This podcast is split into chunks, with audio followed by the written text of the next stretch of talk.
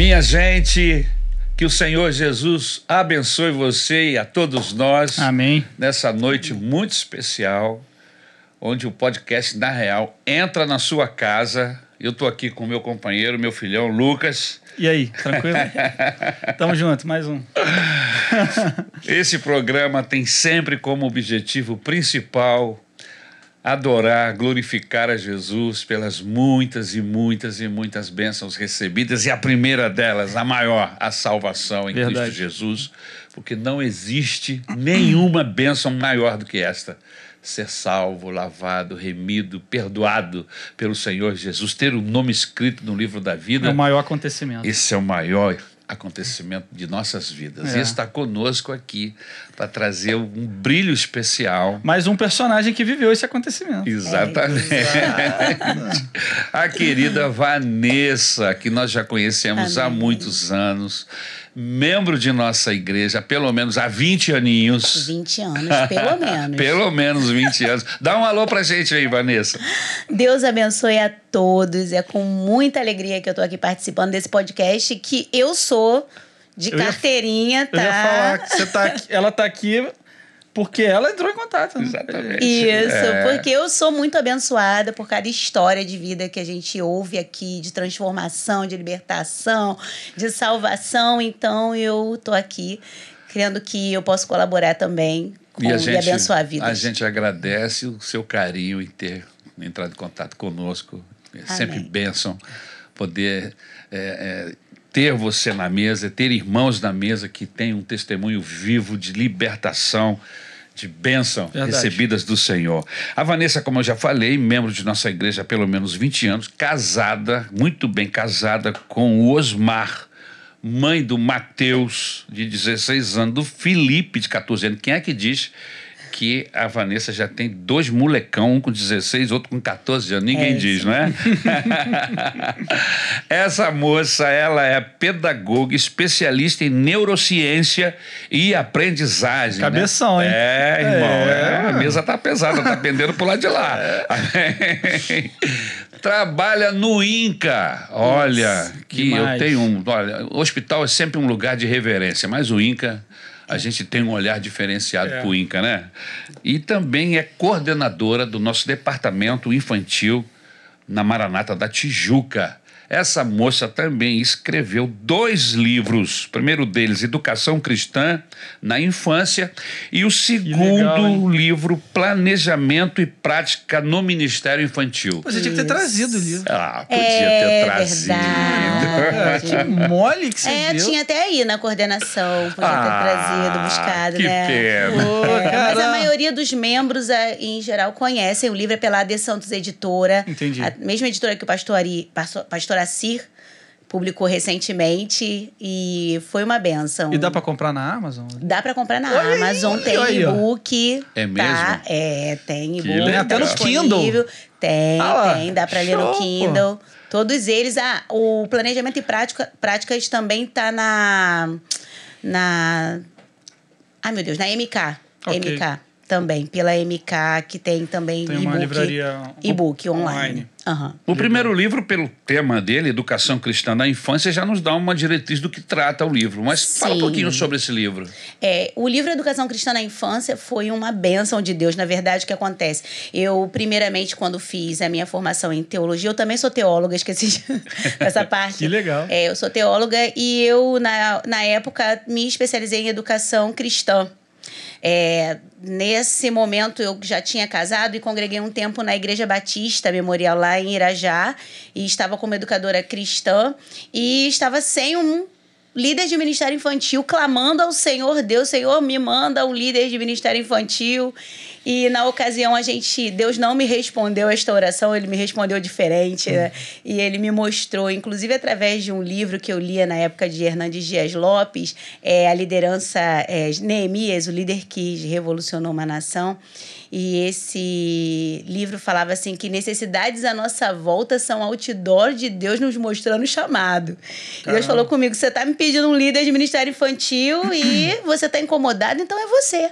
Né? Porque eu É me lembro que eu procurei o pastor e falei, pastor, o Senhor está dizendo para mim que eu tenho que segurar isso. E muito ainda inexperiente, eu comecei a, a, a buscar e decidi escrever minha monografia de conclusão de curso sobre educação cristã na infância. Que legal. Tá? A gente tinha poucas referências bibliográficas, a gente tinha a PEC como principal referência. Ok. E poucas outras referências bibliográficas na época foi quando eu decidi falar: Senhor, não é suficiente, eu preciso estudar pedagogia. Porque eu sabia a parte teológica, mas eu não sabia como a criança aprendia. Como ensinar a Bíblia para a criança. Como é o, qual é o método? Entendi. E aí, quando eu iniciei a faculdade de pedagogia, eu decidi fazer uma pesquisa de campo também, porque eu queria entender o que, que me angustiava. Me angustiava o fato de ver muitas crianças, muitas pessoas criadas no contexto da igreja, mas que chegavam na adolescência e se afastavam. Eu queria entender o que, que a gente estava fazendo De errado. de errado. Que tá Exatamente. perdendo. E eu comecei a entrevistar. Um buraco sabe? na rede que escapava um monte Tem, de peixe. É isso. Tem, tem. Que buraco é esse, né? Que tá fazendo essas crianças Como escaparem? Como fechá-lo? O que, que a gente tá fazendo? O que, que precisa melhorar no nosso contexto?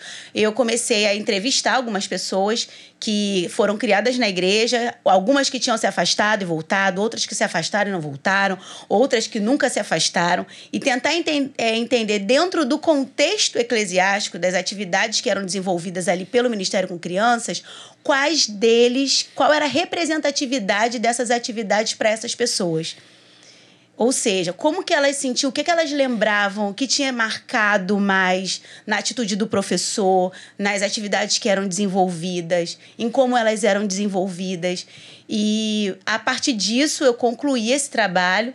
E o meu orientador na época, o apóstolo Walter Christ, ele falou para mim assim: "Vamos, por que que você não transforma isso num livro?" Eu falei: Ih, isso é coisa de professor que quer dar aquele estímulo para aluno, né?" Engavetei, deixei para lá. E alguns anos depois, quando eu estive num congresso pela AD Santos, o Congresso Nacional de Educadores Cristãos, aqui na Igreja do Recreio, como um voucher que a gente ganhou até de cortesia aqui na Maranata. É, em cima da hora, assim, o pastor, olha, tem umas cortesias aqui para um congresso, vocês querem ir? Le- Falei pro meu marido, amor, posso Agora. ir? Aí ele, ó, ele, as crianças ainda eram pequenas, né, menores, ele, não vai, é de graça, vai, minha filha, vai em nome Tem de injeção na Jesus. testa, né? Eu fui e naquele dia, na última palestra, meus irmãos, a Deus usou a Esther Mares, que é uma autora da casa, para dizer assim, no final daquela palestra, o Senhor me mostra que aqui existem pessoas que ele quer usar, mas que elas não acreditam no seu poder. Elas dizem que o que ela tem, elas têm é pouco e é insuficiente. Mas o Senhor manda dizer que você não está subestimando a si, você está subestimando a, a capacidade dele. Ai, que socão. Irmão, eu saí. Eu fiquei tão impactada com aquele socão É, que eu não aguentei mais ouvir. Eu levantei e fui tomar um café lá embaixo na, É. na livraria. E uma pessoa sentou próximo de mim e começou a conversar comigo, perguntar o que que tava. Como é que tava o congresso, se eu tinha gostado. E aí eu comecei a falar. Cara, tá uma benção, só que agora eu desci pra tomar um café, que agora Pegar fui- um ar, né? Porque. que eu fui impactada um por uma palavra agora. é mesmo? Qual foi a palavra? E aí eu fui conversei com aquela pessoa, aquela pessoa era, era Priscila Laranjeiras, Ok. uma grande autora, uma mulher incrível, uma bênção de Deus. É, e eu falei pra ela, e ela falou assim: olha. Mas que trabalho é esse que você tem? Eu falei, cara, ele falou que tá engavetado, e tá engavetado, tá numa gaveta no criado mudo do lado da minha cama, desde que eu tinha escrito isso. E eu nunca mexi Tava mais naquilo ali. engavetado. Engavetado. e, eu li, e eu realmente acho que não é suficiente. Mente bom para ser um livro. E eu não sei o que fazer. Ela falou assim: eu posso ver a sua. A seu, a seu trabalho, Uhum. ela deixou o cartão dela comigo, ela nada mais era do que a editora-chefe daquela editora. Caraca, Caramba, que, que que legal, jesuicidência, né? Cara, que legal, hein? Aí ela levou. E aí, quando eu cheguei em casa toda feliz, depois veio assim, aquela coisa na minha cabeça: caraca, mas e se ela. Tu nem conhece ela direito, cara. Se ela pegar o teu livro e sumir com ele.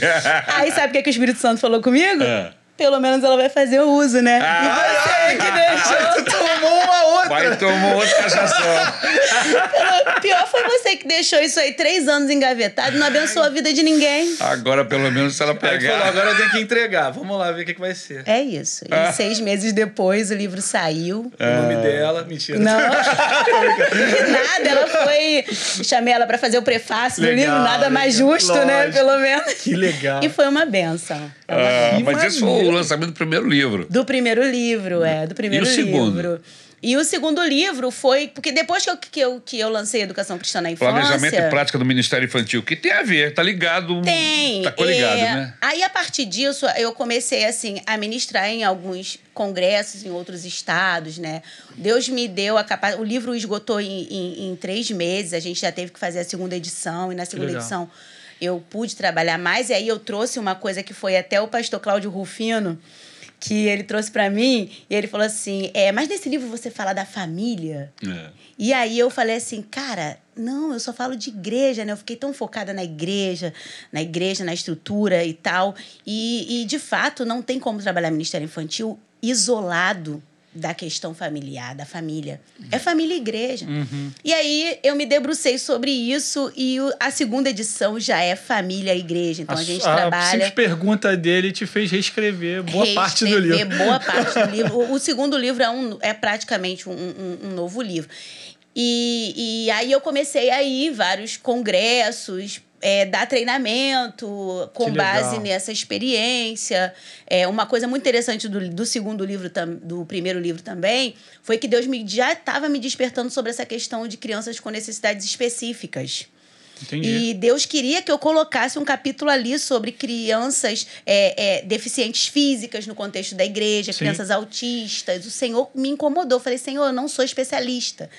Eu não posso escrever sobre algo que eu não domino. É. Senhor, eu não estou mandando você escrever como especialista. Eu quero que você traga relato de casos. Eu quero que você sensibilize a igreja para entender que essas pessoas estão entre nós e Existem. que o evangelho é para elas também. Exato.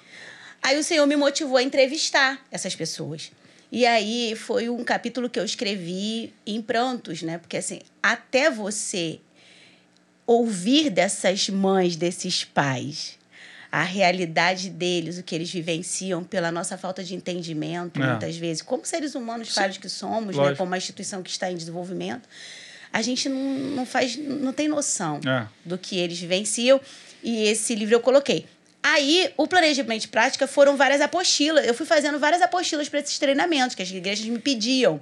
E aí, como pedagoga, como teóloga, eu Você fui conseguiu reunir esse desenvolvendo. material. E aí a editora me propôs isso. Vamos fazer o seguinte, já que as pessoas pedem as suas apostilas, vamos fazer uma coletânea Isso. e trabalhar, colocar tudo isso num livro. Legal. E aí hein? saiu. E na época foi interessante que o, o editor-chefe falou assim para mim. Quando ele leu, ele me ligou e falou assim: Olha, Vanessa, esse teu livro aqui, ele é o desafiador, né? É, é, é, é quase que utópico isso que você coloca aqui como Ministério Caraca. Infantil. Eu tô, fez o quê? Um George Orwell lá no seu livro. Não, não é isso. É porque, na verdade, a gente coloca. Que, eu, eu digo que, assim, é tudo inspirado por Lógico. Deus, sabe? Não tem nada a ver com a gente. Só tem a ver com o que Deus precisa que você diga e o que Ele quer que seja. Então, assim, o primeiro um dos primeiros capítulos desse livro fala sobre good ideas e God ideas, né? Inspirada até numa palavra que a Ana Paula Ana Paula Valadão deu num- numa determinada mina- ministração que eu tomei para mim, né? As boas ideias e as ideias de Deus. Então, assim, ministério infantil muitas vezes é feito com base em muitas boas ideias. Uhum, Mas e as ideias de Deus? uhum. Qual é a vontade de Deus para as crianças dessa geração? É. A gente não, não pode ficar olhando para tudo que está aí, para os modismos, e querer reproduzir modismo. A gente tem que entender o que Deus quer para aquelas crianças, Cara, que legal. para o nosso E contexto. olha, eu vou lhe dizer uma coisa: não é só para as crianças. É para tudo, né? É para o seu povo. Quais são as ideias de Deus para a igreja hoje? É isso. É. Entendeu? A gente copia modismo. A gente O tempo copia, ah, tá dando certo, vou fazer aqui. Mas espera aí, será que lá é uma ideia de Deus? É aí você isso. vai copiar. Ou às vezes é uma ideia de Deus para lá. Pra lá. Mas Exatamente. não é, se aplica um- aqui. um- uma aplicação boa para isso aí. Teve aquele acontecimento na igreja, na igreja, na igreja, na faculdade de Osborne, como é que é o nome? E foi um avivamento lá num Aham. culto que aconteceu na faculdade. Os caras ficaram um mês fazendo culto lá, sem parar, 24 horas por dia. Ok, lindo. Aí eu tava conversando, não lembro com quem essa semana que passou, que teve gente viajando o mundo para ir para lá, para poder ver aquilo. Na minha cabeça, se a pessoa é um jornalista e tava indo lá pra, pra, só para testemunhar, tipo, o que que tá acontecendo? Eu quero testemunhar isso. Beleza. Se você é um cristão e viajou metade do mundo para ir em Osborne para poder ver a presença de Deus, você tá louco.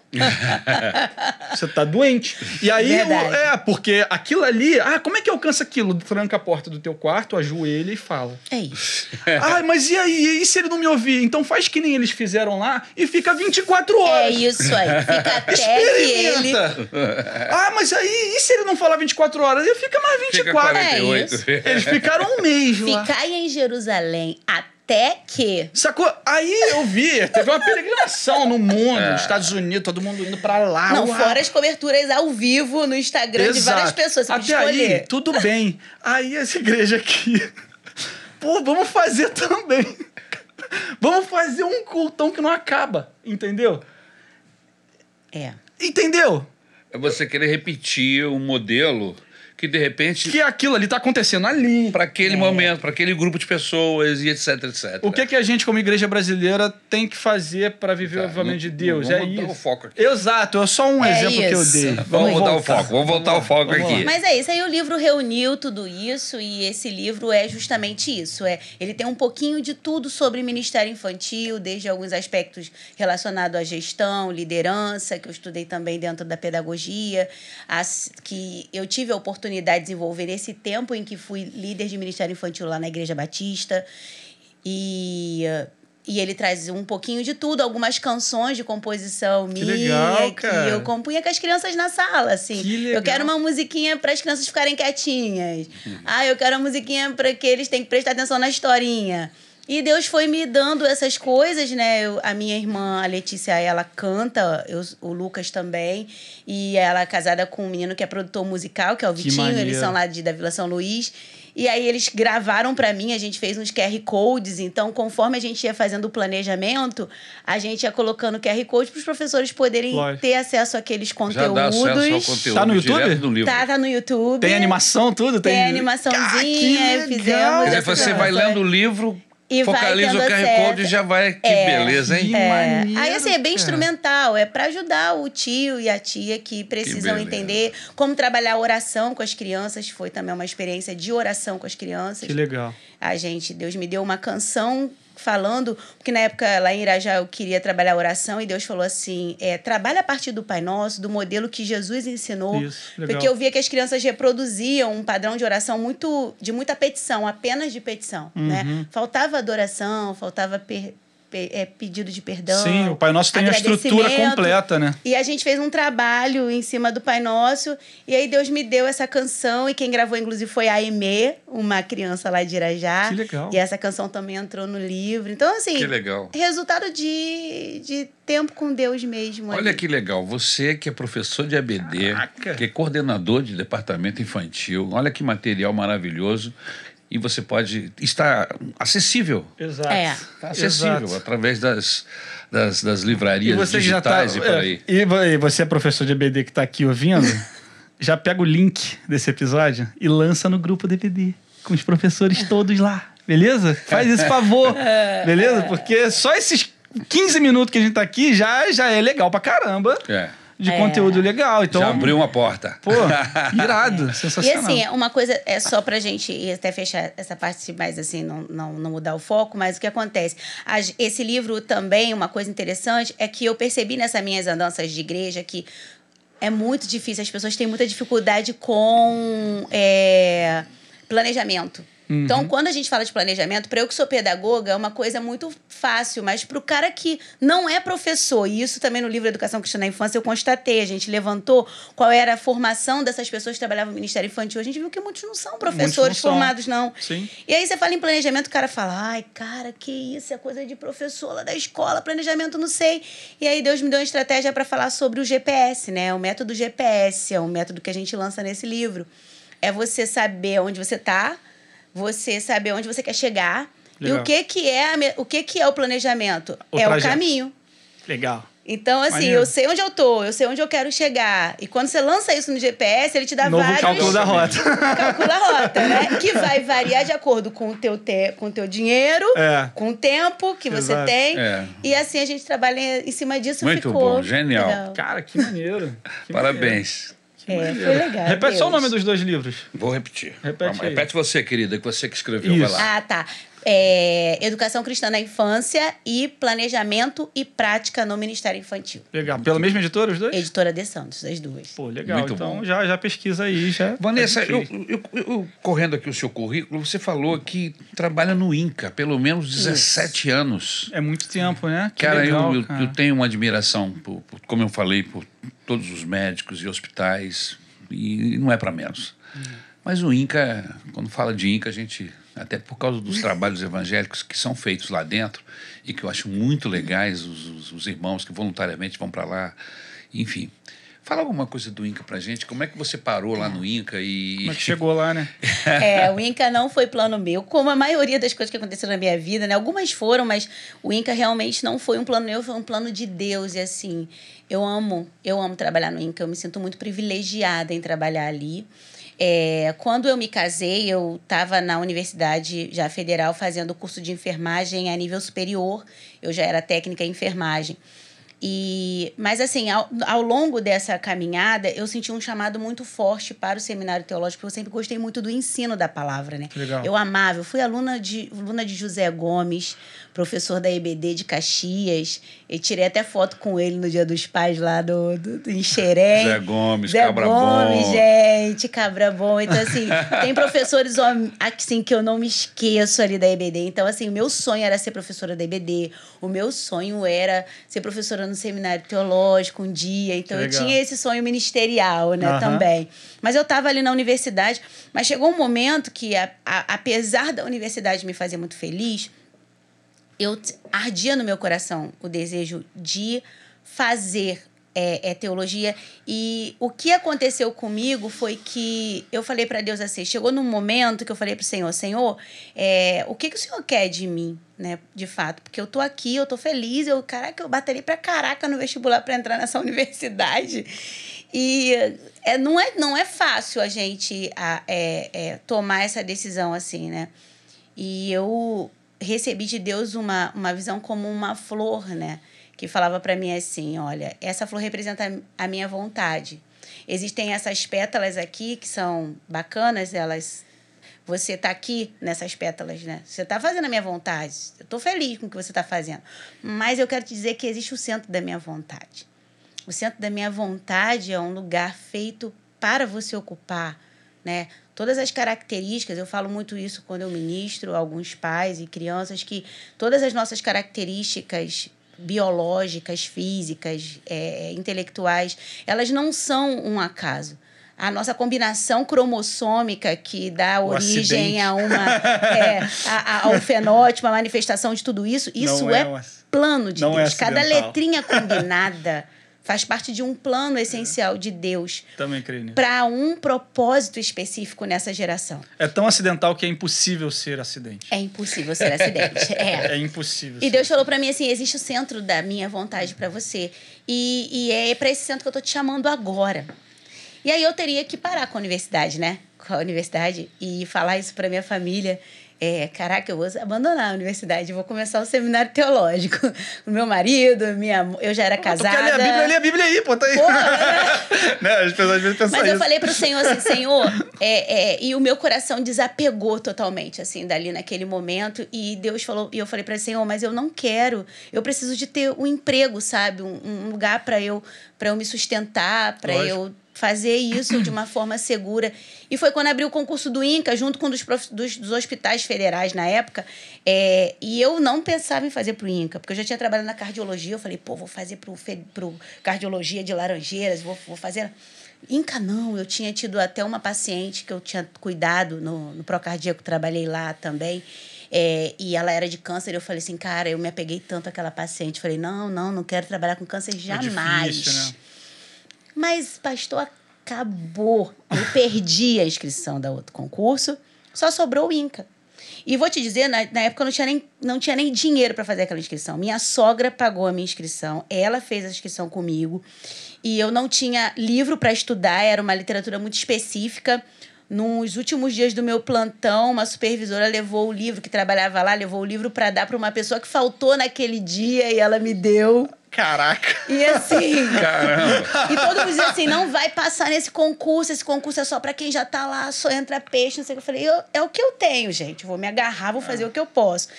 E eu passei naquele concurso. Caramba. Eu me lembro que eu tive até pesadelo na noite, na, na noite anterior da de assumir, porque eu pensava assim, como é que deve ser aquele hospital, né? Aquele estigma. Mas o INCA é um hospital especial, bonito, organizado, que vivencia, claro, todos os desafios de uma, de uma instituição pública Lógico. que depende de financiamento, de recursos humanos, vindo de, de todo um processo Do de Estado. governo do Estado. E que lida com os dramas mais. Mas ele é um lugar é, muito especial. Depois que eu trabalhei no INCA, eu tive dificuldade de trabalhar. Eu, eu cheguei a prestar o concurso para bombeiro, fui bombeira militar durante quatro anos, mas eu não consegui. é, eu, eu abandonei a carreira do bombeiro militar e preferi ficar no, No INCA, porque é muito especial trabalhar ali. Né? Então, trabalhei em vários setores, trabalhei também um tempo na pediatria, que eu também não queria trabalhar. Eu já trabalhava com criança e eu falava assim. Baseado no que eu leio na Bíblia, que Deus está com o, aonde está o coração quebrantado, É. Deus está no Inca. Deus está no Inca. Deus está no Inca, sem onde tem dúvidas. gente sofrendo. Porque é um lugar Onde que... tem sofrimento, Deus está. É, Com a sua graça, com o seu favor. é. Não é verdade? É um hospital que a gente, como ser humano, aí pensando só na questão carnal do ser humano, a gente perde muito, não é? É. A gente está sendo derrotado todo dia ali no Inca, num- de certa forma. Como homem. É, como homem, sim. Como homem, sim, a gente vivencia muitos dramas, mas você vê muitas experiências de fé, sabe? É isso. Aí entra a parte do, de Deus. É, é, E aí você É. vê a vitória. é isso. É. E você, se, você tem a oportunidade de ser a- o toque de Deus, o Exato. cuidado de. Deus, o olhar de Deus Na na, vida Você atinge não só a pessoa que está ali, gente. Você atinge a família É, da pessoa inteira. É isso. É, Deus foi tão bom comigo É. que é, eu, eu, eu digo que Ele é bom o tempo todo e eu sou pura fruto de graça ali, né? Então eu trabalhei em vários setores. Não queria pediatria, mas houve um tempo que a minha coluna reclamou muito, né? Eu tenho um problema, uma lesão de coluna é, cervical. Você já fez muita coisa. Você já... É, pois é. Eu fiz coisa pra caraca. Pô, não ter uma dor na coluna, eu ia estar aqui se É, mas essa lesão na época foi, ficou Entendi. muito grave. E aí, trabalhar com a movimentação do paciente no leito muito debilitado, eu fiquei restrita nisso. Fui pra pediatria, me propuseram a pediatria. Eu falei, cara, não dá. Eu trabalho com criança, mas com criança sadia. Criança com câncer, não vou dar Meu conta. Jesus. é difícil. É pior ainda. Mas não é pior ainda. Pior no sentido. É, Não, no sentido eu humano. isso, no Mais sentido uma vez. humano. No sentido humano. Mas Você aí vai você- lidar aí é com, que você com anjinhos. Com anjinhos. Que você diz, meu Deus. Aí é que você se surpreende com a graça de Deus, porque aí você vê Deus purinho na vida daquelas Exato. crianças, na resiliência delas, em como elas ressignificam aquele processo de doença. E sendo criança, que você pensa assim, mas como é que é a criança doente? Ela é criança. Ela joga bola, agarrada no soro, pra lá e pra cá. Ela chora quando sente dor e ela é muito sincera sobre o teu cuidado. Ela então, ri do assim, desenho quando assiste. Ela vê um desenho e ela tem muita fé. E muito sonho, né? Tem muita fé. Tem mais fé do que o Tem adulto, muita né? fé, tem muita fé, tem muito sonho, mas ela tem muita fé. Então, ela, você fala com ela e ela acredita e ela se agarra. E você tem a oportunidade de falar de Deus lá para elas. Temos sempre, né? É- Embora a gente sempre respeite essa questão do. do e, e- e a gente tem que saber separar isso, Por né? isso que eu Esse perguntei. processo, né? Mas a gente, claro, porque assim, não, não tem como você desvencilhar quem você é do profissional que você é. Exato. Então as pessoas sabem que você é. E quando a gente precisa dessa palavra de consolo, essa palavra sempre vai carregada da minha fé. Sim. Inevitavelmente Sim. ela vai carregada da minha fé, É. né? E Não como uma fé disso. impositiva, mas como uma fé que abraça, Que abraça, que acolhe. que acolhe. Exato. Entendeu? Exatamente. E é muito lindo. Eu tive Quais são os resultados, experiências que você teve lá? Conta pelo menos É, umas eu duas tenho, aí. uma, eu tenho uma paciente, Nicole. É. Vou até mandar o link depois para ela ouvir a Nicole Victoria. Ela, ela é- ela é linda. Ela chegou lá no INCA com um tumor do tamanho de um de um de um de um Um limão, no cérebro, Meu Deus. Né? E ela já vinha, de- ela já era de uma de uma família é, cristã. Família muito crente e ela estava com a visão comprometida já. Ela acabou indo pro Hospital do Cérebro fazer a cirurgia, mas ela voltou. Ah, não, minto. Ela fez quimioterapia primeiro com a gente. Ok. Eu me lembro que quando eu chegava lá, Deus me deu, ela chegava lá, Deus me deu uma direção. Eu sabia que ela era evangélica, a mãe sempre pedia pra gente orar, mas Deus falou assim pra mim: "Eu quero que todas as vezes que você vira a Nicole passando aqui pelo ambulatório, que você ministre a cura sobre a vida dela". Caramba. E eu falava, Nicole, Papai do Céu pediu pra eu orar por você. Ah, tia Vanessa, ora. E aí a gente Quantos impunha... anos ela tinha? Nessa época, a Nicole tinha uns 11, 12 anos. Aí a gente orava e eu orava para que, que aquela quimioterapia fosse eficaz. Nicole fez o processo de quimioterapia, a gente sempre fazia isso. E a quimioterapia reduziu muitíssimo o tumor. Ela tirou o tumor, ela ainda ficou com um pouquinho de comprometimento na visão, né? Porque já tinha né, é, comprometido o nervo óptico. Mas a Nicole ficou boa. Uau. Mas aí teve um dia que do nada, ninguém sabe nem dizer como foi, Nicole teve uma complicação clínica e foi parar no CTI. E aí a mãe ficou muito, né? A gente ficou super abalado, que a gente, pô, ela passou do pior, agora ela É. vai parar no CTI, porque às vezes mexeu no cérebro. Você descompensa algumas situações que estão ali, fisi- de cunho fisiológico, E no que caso, até normalizar. No caso dela, por causa da, do passado de enfermidade, ela é é levada para lá diretamente ou ou passa Isso por outro porque hospital? ela ainda estava, porque assim, a criança Ainda faz parte do processo, né? faz parte do processo. Ela ainda não fechou esse episódio É, totalmente. e ela fica em controle durante um tempo. É, imagino. Então, as complicações, porque a gente sabe, e outra coisa, acompanhamento com outras especialidades para os efeitos que o tratamento e a doença puder deixar, as sequelas Sequelas do medicamento. da medicação, do própria cirurgia, cirurgia, é, entendeu? Então Total. tem que ficar indo lá. Não Tem tem que jeito. ficar indo lá. E, e assim, a, a frequência ela vai espaçando com o tempo, mas no início vai indo com muita frequência. E aí ela Imagino. complicou, internou e ficou no CTI. Eu me lembro que eu fazia oração pelo WhatsApp e pedia para a mãe dela colocar no, no ouvidinho dela. dela. Eu falava para ela, né? é, coloca aí para ela saber que a tia Vanessa tá orando por ela.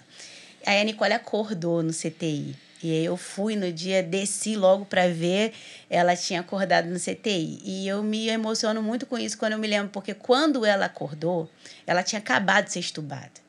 E ela me chamou no CTI e falou: Tia Vanessa, eu me lembro você, eu estava orando por mim. Aí eu falei assim: Ah, Nicole, a tia estava orando por você sim. Aí ela falou assim: Tá bom, agora eu quero orar por você.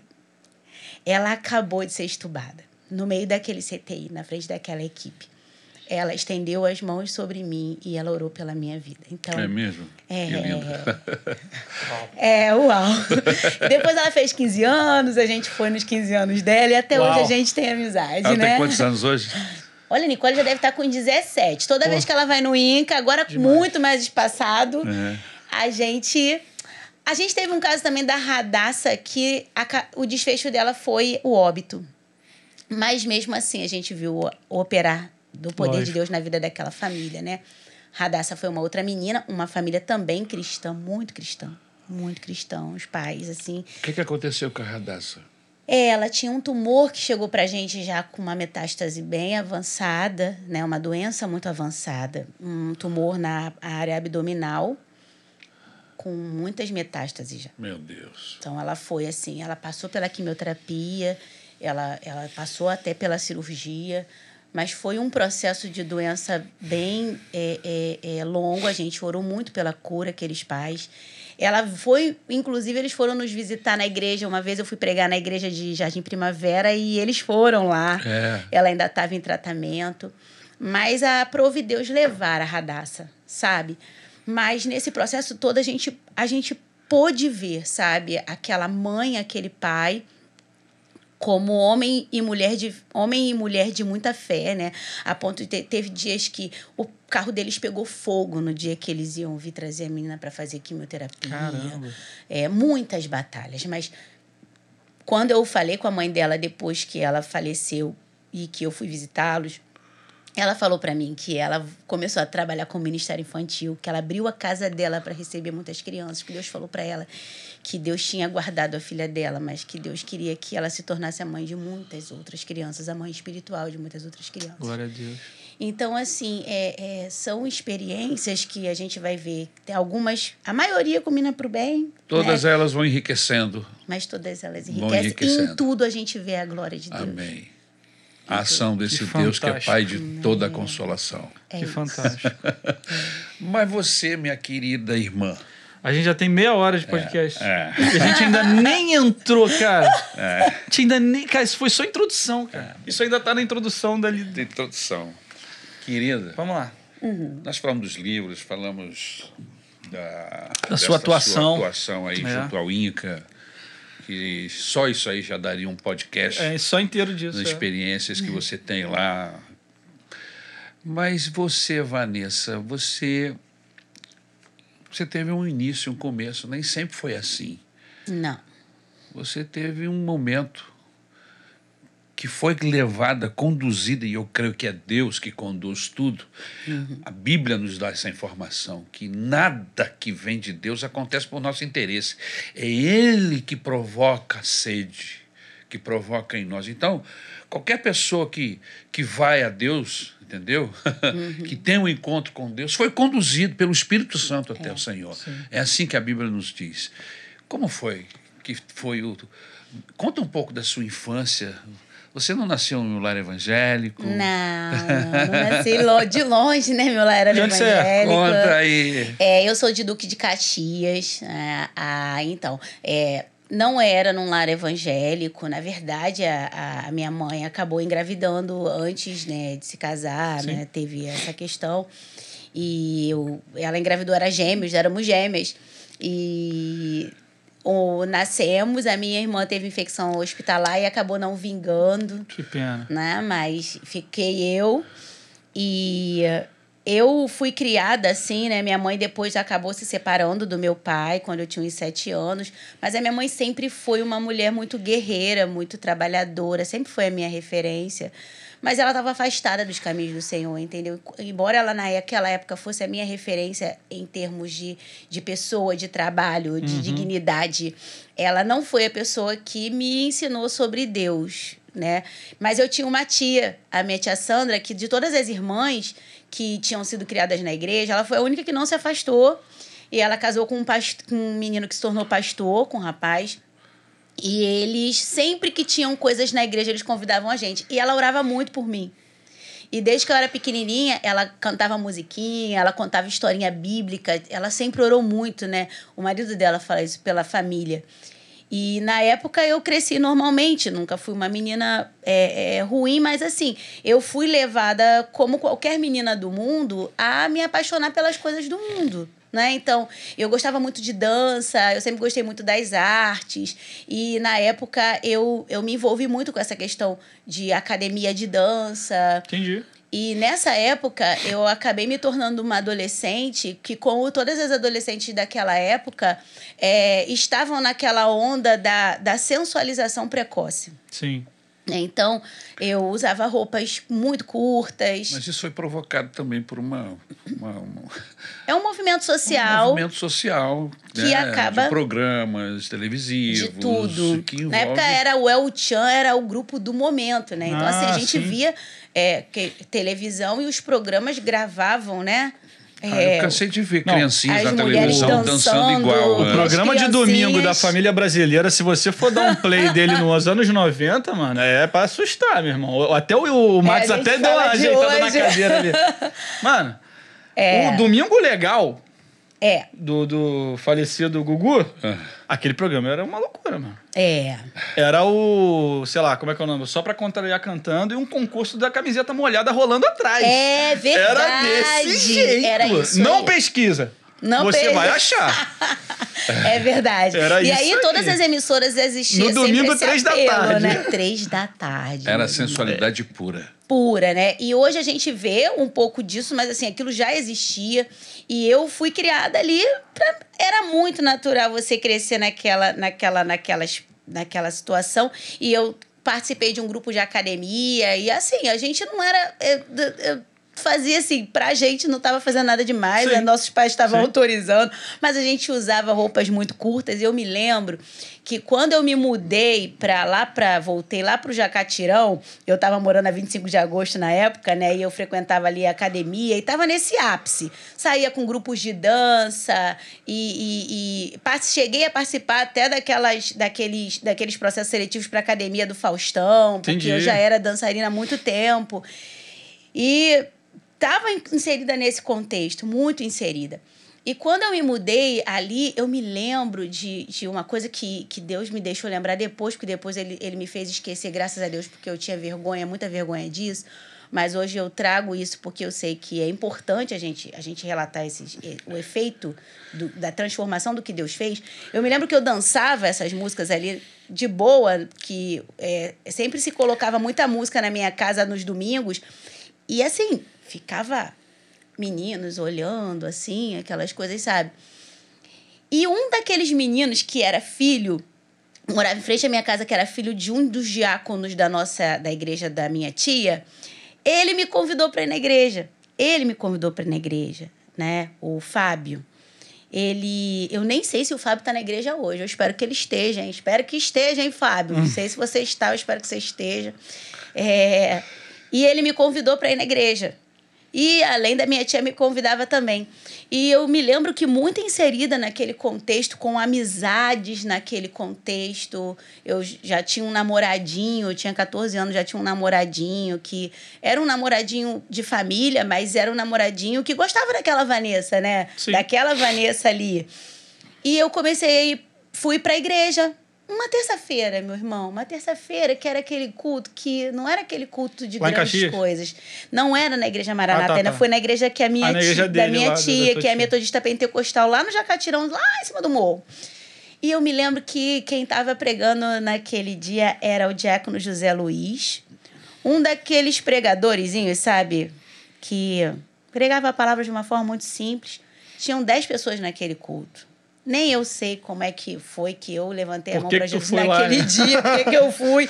Não tinha nada de especial acontecendo, não era um culto elaborado, não tinha um problema acontecendo na minha vida instaurado. Eu só sei de uma coisa: que ele homem pregou na sua simplicidade de palavra ele cantava aquela música, eu amo essa música, a música que, que, eu, que eu amo, que eu me lembro do, do irmão Zé Luiz, que é o rosto de Cristo, né? Sempre que eu leio a, a história, história, de, de Cristo. Cristo. É lindo. É, é lindo. lindo. Ele cantava essa canção que sempre. Legal. E aí, a gente deu as mãos, assim, dez pessoinhas e ele fez o apelo. Tem alguém aqui que quer aceitar Jesus? E eu levantei Pá. minha mão. ele quero. viu que tinha alguém ali que ele não conhecia, né? Vai que. Não, é. eu acho até que ele já me conhecia por saber que a gente sempre. Assim, família de crente sempre vai nas festividades, né? É tem festividade, crente convida a família para ir. Então a gente estava acostumado a ir na igreja toda vez que tinha festividade. Que tinha um evento. Que tinha um evento especial. Mas uhum. aquele dia era só um cultinho é, Duas de oração. Vezes no ano. Com dez pessoinhas. Dez pessoas. Só estavam os crentes de verdade ali. É porque é só, só vai os crentes. Terça-feira é, de oração. Esse escuta assim é só os crentes mesmo. E eu levantei a minha mão para Jesus. Meu irmão, é a partir daquele dia o Espírito Santo, ele de fato, ele passou a tomar conta da minha vida que eu nem consigo entender, é, nem te dizer assim, racionalmente, como foi que a minha vida mudou totalmente. Mudou totalmente, sabe? Então, assim, eu não conseguia mais vestir aquelas roupas. As roupas eram muito indecentes? Eram ah. shortinhos curtos, barriga de fora. No contexto de, de dança pensa. A sensualidade Como as tá meninas em... se vestem hoje em é. dia. É. Era assim, short curto, barriga de fora, era isso. É, top, shortinho. Bustier, é, sutiã, né? Que é. aquilo é um que as meninas colam, bustier. É. Bustier é o nome mais bonitinho e francês. Eu como, né? eu como fazia academia, eu tinha assim, né, é, uma estrutura corporal definida e é, direitinha, então eu, eu me expunha, sabe? E eu não consegui mais fazer isso. Nunca mais consegui. Nunca mais. Eu, eu lembro que eu ia pro guarda-roupa da minha mãe, minha mãe brigava comigo porque eu queria ir pra igreja, eu não tinha roupa. Não tinha Literalmente. Como, não tinha como comprar do dia pra noite, roupa de novo. Acontece isso também, acontece isso, acho que na casa das pessoas que estão vendo a gente, da pessoa abrir o guarda-roupa e falar, eu não tenho roupa, mas com você era de verdade. Era né? de verdade. Era de verdade. Não tem Era roupa de pra ir pro verdade. culto. E eu, Isso, esse constrangimento foi causado pelo Espírito Santo. pelo Espírito Precisou Santo. ninguém falar nada com você. Não, ninguém. É incrível, né? É incrível. Será que o Espírito Santo não continua fazendo isso, falando? Ou as pessoas não dão ouvido? É. Ou não percebem? É. Porque a verdade é que, infelizmente, eu, eu falo isso, como, é- como a gente vê, às vezes, pessoas com roupas indecentes, sensuais, na igreja. E, às É. vezes, no grupo de louvor da igreja. Caraca. No grupo de louvor. E você olha assim e fala assim, meu Deus, esse menino tem um espelho em casa, será que ninguém avisou? O- os ministros de louvor, a galera, os músicos, ficam ah, quase se benze em cima Uhum. do púlpito. Não, eu estou fazendo isso porque Não. você se converteu É isso, e o. Espírito Santo falou. Agora, ele não fala com o resto, só falou com você? Pois é, o mesmo espírito, né? Não Então, é? então, isso marcou muito a minha vida. Marcou porque ainda foi uma questão assim de que, da partir daquele momento, eu, eu queria muito Jesus. Só, só fazer um parênteses. claro. É porque você falou assim que isso tudo aconteceu porque você se converteu, né? Isso! Cara, eu acho que eu preciso falar. Se não tá. Se a pessoa tá em cima do púlpito, ela não tá tendo a noção de que. Não se aquela- converteu. Não se incomodou. Não, você entendeu. Cara, parabéns. Não, foi uma conclusão. Ótimo. Você se converteu, é por isso, está explicado. Foi por isso. Caraca, cara. Está explicado. Você se converteu genuinamente. E aí o Espírito Santo. Você tá- começou a mudar suas práticas. Lógico. Era engraçado, porque aí a minha tia, eu era uma menina, uma adolescente, então assim, as roupas da minha mãe ficavam muito largas em mim. E aí essa minha tia, ela sempre foi magrinha, né? Sempre foi elegante. Até hoje a Sandra é assim. Aí ela, eu ia lá pra casa dela. E aí ela começou a me, a me dar e deixar comigo algumas roupas dela pra eu poder ir, ir pra cabia em igreja. você legal. Que cabia em mim. Só que assim, cabia lá no pé, né? Sim, né? E assim. Era o estilão cara, dela. Eu saí, eu saí de, uma, de uma vestimenta de, de El Chan, literalmente, para a vestimenta Da de uma senhora assembleiana. Foi pro outro extremo. Presta atenção, as minhas colegas. Elas ficaram assustadas. Isso virou um comentário. Pô, mas é assim. lógico. Eu virei a notícia, né? No caso assim, caraca, nome uma Vanessa, passei. Ela tava no ponto, caraca, ela tava com a roupa de velha e tal. Total. Mas eu não me incomodava Não é isso. É isso. que você não tinha alternativa em casa para você pegar as roupas da sua mãe, era isso? Eu me Você sentia tava tranquila. Pra mim tava tudo bem, eu tava me sentindo super bonita. E eu tava me sentindo muito bem, e eu usava. Depois, com o tempo, sabe, é, eu fui tendo oportunidade de fazer nossas roupas. Aquela moça do, do El Chan que dançava, ela não se converteu a Jesus? Se converteu. Com a Carla? Acho que é é Carla. É a Carla Pérez, Ela se isso, isso, isso, então. E, e, e, assim, eu, eu, eu não me incomodava, mas eu, eu, eu, eu perdi o namorado, né? Claro, porque ele não queria mais aquela Vanessa. Aquela Vanessa transformada. Ela não, Ele perdi o queria a namorado. Vanessa do Tchan. Mas tá Era tudo bem, manteve-se a amizade, manteve-se a amizade, né? É, mas eu perdi alguns amigos na época, porque também não cabiam mais aquelas Lógico. amizades. Não eram amizades de pessoas ruins que bebiam. Nunca, isso eu nunca gostei, mesmo antes do. Droga. de- nunca tive isso. Então, Mas não condizia. mudou o valor. Mudou. É, mudou os valores. Mudou. E aí Deus me deu novos amigos. Você tava gostando de outras coisas que não combinavam com aquilo, e a galera que gostava daquilo também olhava e falava: ah, a gente não, bate, né? E assim, nessa época, eu me lembro, eu acho tão bacana, eu sinto falta disso hoje, eu falo isso pros meus filhos, né? Deus me deu muitas experiências, porque assim, eu comecei a andar com uma galera que, tipo assim, a gente tinha reunião de, tem uma reunião de oração na casa da irmã fulana terça-feira. Bora, bora? Tem uma consagração assim, assim, essa. Então eu me lembro que em um ano, em um ano, é, eu fui batizada no Espírito Santo antes de ser batizada nas águas. Eu nem sabia o que era batismo com o Espírito Santo. Caramba, que legal. Eu não sabia o que, Ninguém que era batismo com o Espírito né? Santo. Eu, eu não entendi aquilo. Teve uma vigília na minha igreja. Você estava buscando o batismo com o Não Espírito estava Santo? não buscando, não, sabia. Eu estava buscando Deus. Aonde Eu falava que tinha alguma coisa de oração. Você tava de- lá. Eu estava lá. Antigamente PG tinha nome de reunião de oração. Era isso. As irmãs, a gente acabava da consagração, elas iam pra minha casa, orava. Tá que nem aquele louvor, né? Eu quero Deus, eu quero Deus, eu quero Deus. Era isso aí, pastor. Caraca, esse é da antiga. A gente ia pro evangelismo. Eu me lembro que Deus dava uma ousadia pra gente falar no evangelismo. E eu, eu tinha um grupo de jovem muito bacana com a gente, Deixa eu, entendeu? deixa eu abrir Aham, um claro. parênteses e voltar um pouquinho. Tá. Você viveu experiências desagradáveis ligadas a essa, essa forma de vestimenta sua? Sim, por conta disso, né? É isso que eu tô falando pro senhor. Assim, eu ouvi, ouvi dizer que algumas amigas falavam, Ah. né? Me, me, me, me falavam. Hoje, é, é, graças a Deus, né? Depois, depois esse grupo se reencontrou. E tá todo mundo, graças a Deus, num outro momento da vida. Mas eu me lembro que, assim, eu fui alvo de chacota. Eu fui alvo de chacota por isso. Elas riam de mim. A Vanessa tá, tá doida, cara. A Vanessa tá louca. Ela virou aqueles crentes aí, aqueles crentes é, fanáticos, né? E, mas, sinceramente, eu não me lembro em nenhum momento disso ter me incomodado, sabe? É, eu segui, cara. Eu, eu foquei em Deus e, e Deus era suficiente para mim. Eu era a única pessoa evangélica dentro da, da minha casa.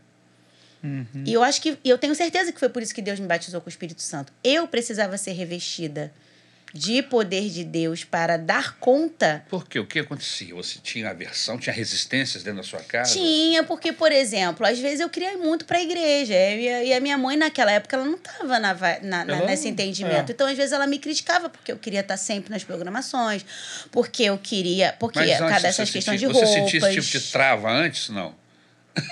Antes, Antes do você É, quando você ia dançar. Não, não, não. Tinha até orgulho, né? Tinha orgulho. Mas a minha mãe estava noutra fase da vida e ela. é, ela não me impedia, graças a Deus, assim, teve uma coisa de positiva. Minha tia congregava naquela igreja, o meu tio era pastor da igreja. Então a minha mãe ficava muito tranquila, ela perto da nossa Segura casa. porque tinha uma questão familiar, né, e tal. É, conhecia os membros da igreja, é, mas assim, existia uma resistência. Sim, sim. Né? Depois, Deus salvou minha mãe também. Que legal. Logo depois, né? Deus. é, eu, eu recebi uma palavra de um menino, de uma criança, que virou para mim e falou assim: Olha, crê no Senhor Jesus e será salvo tu e a tua casa. Caramba. É Bíblia. E isso se Palavra de con- Deus. Mas um concretizou. Mas falou antes disso, teve umas resistências, sim, né? E, e foi isso. Mas é, eu me lembro que eu, eu, não, eu, não, eu não tinha essa, essa, essa. Isso não era um incômodo para mim. E quando eu fui batizada no Espírito Santo, foi justamente nessa vibe de que Deus me cercou de amigos que também eram sedentos de Deus, que gostavam de ir nas consagrações. Vigília, a gente ia vigília. Tem vigília na igreja do fulano. Bora na igreja, tem vigília. Tem um, um- grupo de jovens, tinha muito essa coisa, né, da juventude de uma igreja convidar a juventude de Isso. outra É, igreja. Então, é. todo fim de semana aí era dinheiro de passagem, né? Então, às vezes a mãe. É, mas não dá. Pô, mas era muito maneiro mesmo. É. Era muito mais. Agora vem cá, você teve um lance de, de revelação sobre, sobre os planos do diabo Isso, para tive. você? Você teve esse entendimento do que o inimigo estava te conduzindo, para onde estava te levando? Sim, sim, sim. É, foi muito, foi muito in- interessante, porque assim, eu me converti. E aí, logo é, depois de um certo tempo, eu fui. é, eu comecei a frequentar muitas reuniões de oração e eu me lembro que eu tinha, pastor, uma coisa que é uma lenda urbana, né? Lembra do boneco fofão? Sim, pô. Ah, Da adaga, pô. Lembra da adaga? Lógico. Pois é, então Aquilo é eu real, tá? tive. É real. É real, Eu tive essa experiência. O que, aconteceu? Começou a acontecer comigo. Eu, gente, eu tava muito inserida dentro da oração, tinha esses bonecos lá no meu quarto. Um belo dia, Você eu um acordei fofão? sufocada. E eu tinha. E eu sonhei com ele me enforcando. O fofão. O, fofão. O fofão era um sonho. Que é um tá? demônio. Aquele boneco é um Aquele demônio. boneco. Certeza absoluta. A cara dele é do, do capeta. Eu sonhei. Quem é, como é que a gente gosta de uma Cara, que bagulho daquela? assustador, que cara. criança. Como é que pode alguém gostar daquele boneco, E eu era louca por aquilo. Todo mãe, mundo minha se mãe, amarrava Minha aquele mãe boneco. parcelou em vários e É, não era vários- barato, né? Não era barato não pra comprar aquele boneco. Eu tinha o do grandão. né? Ele ficava lá na minha estante. Até então nunca tinha Assustador. acontecido nada. Quando a galera começou a falar do que o boneco. Pô, esse boneco é diferente. E você já percebeu que a roupa do boneco fofão É a roupa É do Chuck, igualzinha né? a roupa do Ah, Chuck. É, um, é, é aquele macacãozinho com a jeans blusinha. E a blusa listrada. É igual o boneco do Chuck. E os dois são ruivos. Cara, o boneco assassino do, do filme americano é o fofão brasileiro, pô. É. E aí? E, ele aí? tem uma adaga dentro da estrutura dele. É mesmo? Não, tem, porque o que, que aconteceu? Eu, depois que eu tive esse sonho, que eu me incomodei... É, termina o sonho, termina o sonho. Eu fui, no dia seguinte, acordei de madrugada sentindo falta de ar. Com as mãos do boneco na sua garganta. É, é, e eu, eu me lembro que é, é, eu, acordei, eu olhei, ele tava lá na, na coisa, eu Te falei olhando, assim, cara, me olhando, Com né, aquelas claro, bochechas com aquelas bochechas. demoníacas. E aí, no outro dia, já, já fui logo pra reunião de oração, pra consagração. E orei, e a irmã falou pra mim assim: olha, é, a verdade é que é o seguinte: antes, ele tava ali e você tava no mesmo reino. Entendeu? Agora, o Espírito Santo de Deus tá, tá ali no teu quarto. E aí, qualquer é, é, coisa que Símbolo. esteja ali, símbolo de, de alguma coisa que não seja compatível com Deus, que seja, claro, consagrado a outras, para outras entidades demoníacas, sei lá, que É, seja. lá. Isso aí vai fazer, vai ter um, um- é, é, pode ser que Tem um embate- um embate. um embate e Satanás espiritual. não estava de fato é, é, é, feliz com a minha conversão. É. Eu, né? E mudei, a muda, foi aquela mudança de vida e Deus e Cristo entrando dentro da minha casa de novo, daquela Sim. família que estava totalmente assim, alheia a Deus. Aí você matou o boneco fofão. Cara, eu peguei ele, botei, botei álcool lá no quintal. Não, primeiro eu abri pra ver se tinha parada dentro do. E Do tinha? pescoço. E tinha. Tinha. Era uma adaga de plástico. Era, mas era, era uma é adaga que, de não- é que plástico. sim, parece muito a adaga. O que, que é? É Eu já vi. É tem uma estrutura. Tem uma explicação. Tem, né? Mas é bizarro. É bizarro. Não precisava ser daquele jeito não pontiagudo. precisava, pô. pô. Não precisava. Só pra segurar a cabeça do boneco. É, é ao- uma ao estrutura que segura aqui o- o- os ombros uma do clavícula. boneco. É, tipo uma Isso. clavícula com ombro. E um pouquinho assim pra cima com uma bolinha no topo pra Isso. segurar a cabeça por dentro da espuma, pro boneco não ficar todo mole. corpo. Isso. E aí, só que a parte de baixo, que entra pra dentro da espuma, é um formato de adaga de faca. De Sim. faca. Todo de plástico, tudo de plástico. Aham. Mas quando tu pega aquilo, arranca do boneco e puxa, Pare- vira uma é, adaga. É, vira uma adaga. Adaga. Eu ouvi di- Pontiaguda. É, eu ouvi dizer que eu não lembro qual foi a empresa que produziu esse boneco, que depois de um tempo eles mudaram o, o equipamento É, que o tinha meu deve dentro. ter sido um dos primeiros. Mas essa Esse é da primeira lá. leva. A primeira leva. A primeira leva, que deve ter durado, sei lá, pelo menos uns 10 anos até que se criar a lenda urbana, né? É, pois é. É lenda urbana. É uma lenda urbana, Eu mas. botei fogo no bicho, ele queimou todo Mas lá o no meu boneco é quintal, ficou só a marca dele no chão. Usou a adaga e esfaqueou ele. Queimei tudo junto. É isso aí. E, mas assim, foi uma experiência. Mas eu, depois disso, eu te, teve um- um- uma ocasião que eu, bem de manhã cedo, eu tive uma visão. Eu acordei, mas eu permaneci ali deitada de olhos fechados. E eu tive uma visão e Satanás veio até a minha casa como um homem muito bonito, muito bem vestido na época. E ele, ele se apresentou a mim e disse assim: Olha, você é minha. Você não pode. Você não pode. Simplesmente ir Simplesmente. embora. Simplesmente ir embora. É, Tava contando contigo. Ele deu essa risada também. Não, não deu, não. Tô brincando, né, mano? Mas é, eu tô contando contigo, né, meu? Isso, é. Eu lembro que ali ele me levou para os cômodos da minha casa, mas esses cômodos eram lugares diferentes. E, era, e o primeiro lugar que ele me levou era um escritório. E ele, sentado ali, ele me falou, e, e- tinha demônios perto dele. Caramba. E ele me falava: você não pode, eu- existe um trato. Eu não sei porquê, mas ele disse que havia um trato sobre a minha vida, que eu era dele. Eu tinha sido consagrada para ele. E eu não sei, não sei por que, que ele fez isso, mas ele falou que eu não podia ir simplesmente embora, que ele tinha muito a me oferecer.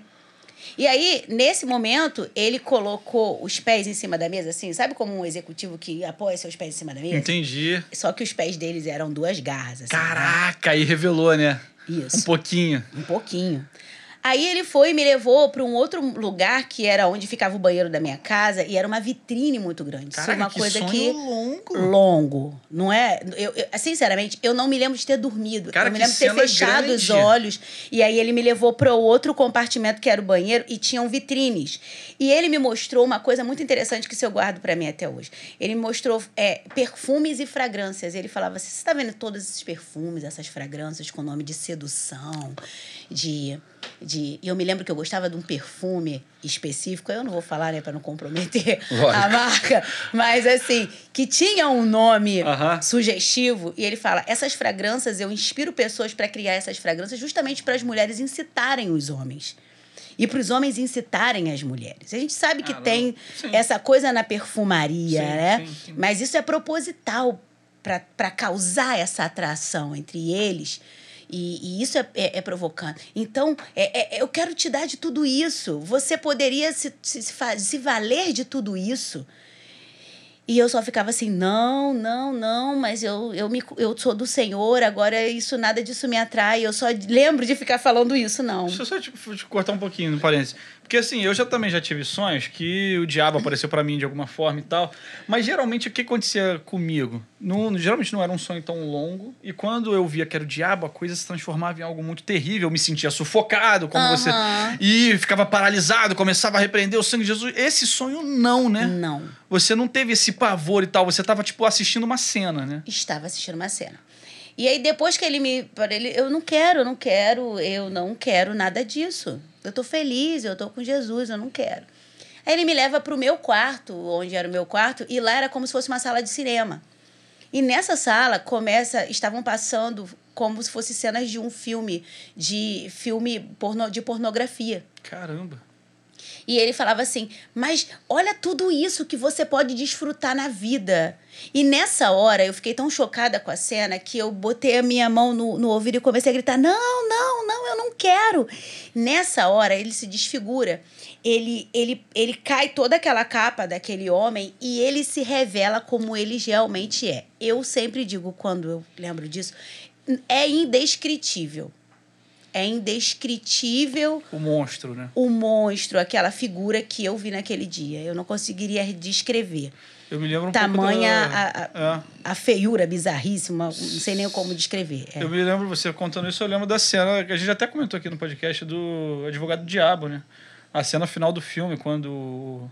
Como é que é o nome dele? Alpatino, Uhum. que interpreta o diabo, ele começa a se revelar pro, pro personagem lá do, do Keanu Reeves e tal. E a- meio que acontece isso também. Né? É, é, É meio que eu não a me cena lembro. é muito semelhante. É. É. Aí, o que acontece? Depois, ele... E, cara, e tem aqui, desculpa de novo, tem a questão da sensualidade, porque atrás do Alpatino. Ah, isso eu me lembro do filme agora, você falando. Atrás do você que eu nunca tinha visto essa, elas feita essa relação? É, cara, atrás do, do Alpatino. Tem Esse os- filme é fantástico, Tem tá? uns modelos É. que ficam. tem uma escultura. É. Uma escultura de várias pessoas, vários corpos nus. Né? Como se fosse uma escultura, sei lá, renascentista. Vamos supor assim. Só que assim, muitos, muitos corpos. E enquanto o diabo vai se revelando nessa cena final do filme, aqueles corpos de escultura tomam vida e eles estão fazendo sexo ali atrás do diabo. Né? Essa é a cena do, do final do filme. É É muito uma parecido, estratégia cara. satânica. É uma, eu- é- Satanás, ele, ele não é criativo, né? Ele é da- desse jeito. E, e, e fica muito claro pra mim quando ele traz isso. Depois ele... ele, ele, ele, ele é, é, aquilo acaba. Quando eu grito que eu não... Ele volta como homem, sai da porta da minha casa e diz, ok, você não vai, mas eu vou levar comigo uma outra pessoa da sua família. E vai embora. Faz uma ameaça antes de ir Faz uma embora. ameaça. E, e, mas aquilo foi muito importante pra mim, porque é, vivenciar, Deus Cara, que cena grande que você É, viu. porque a partir daquilo Deus me mostrou como que Satanás trabalha estrategicamente no meio da sociedade Sim.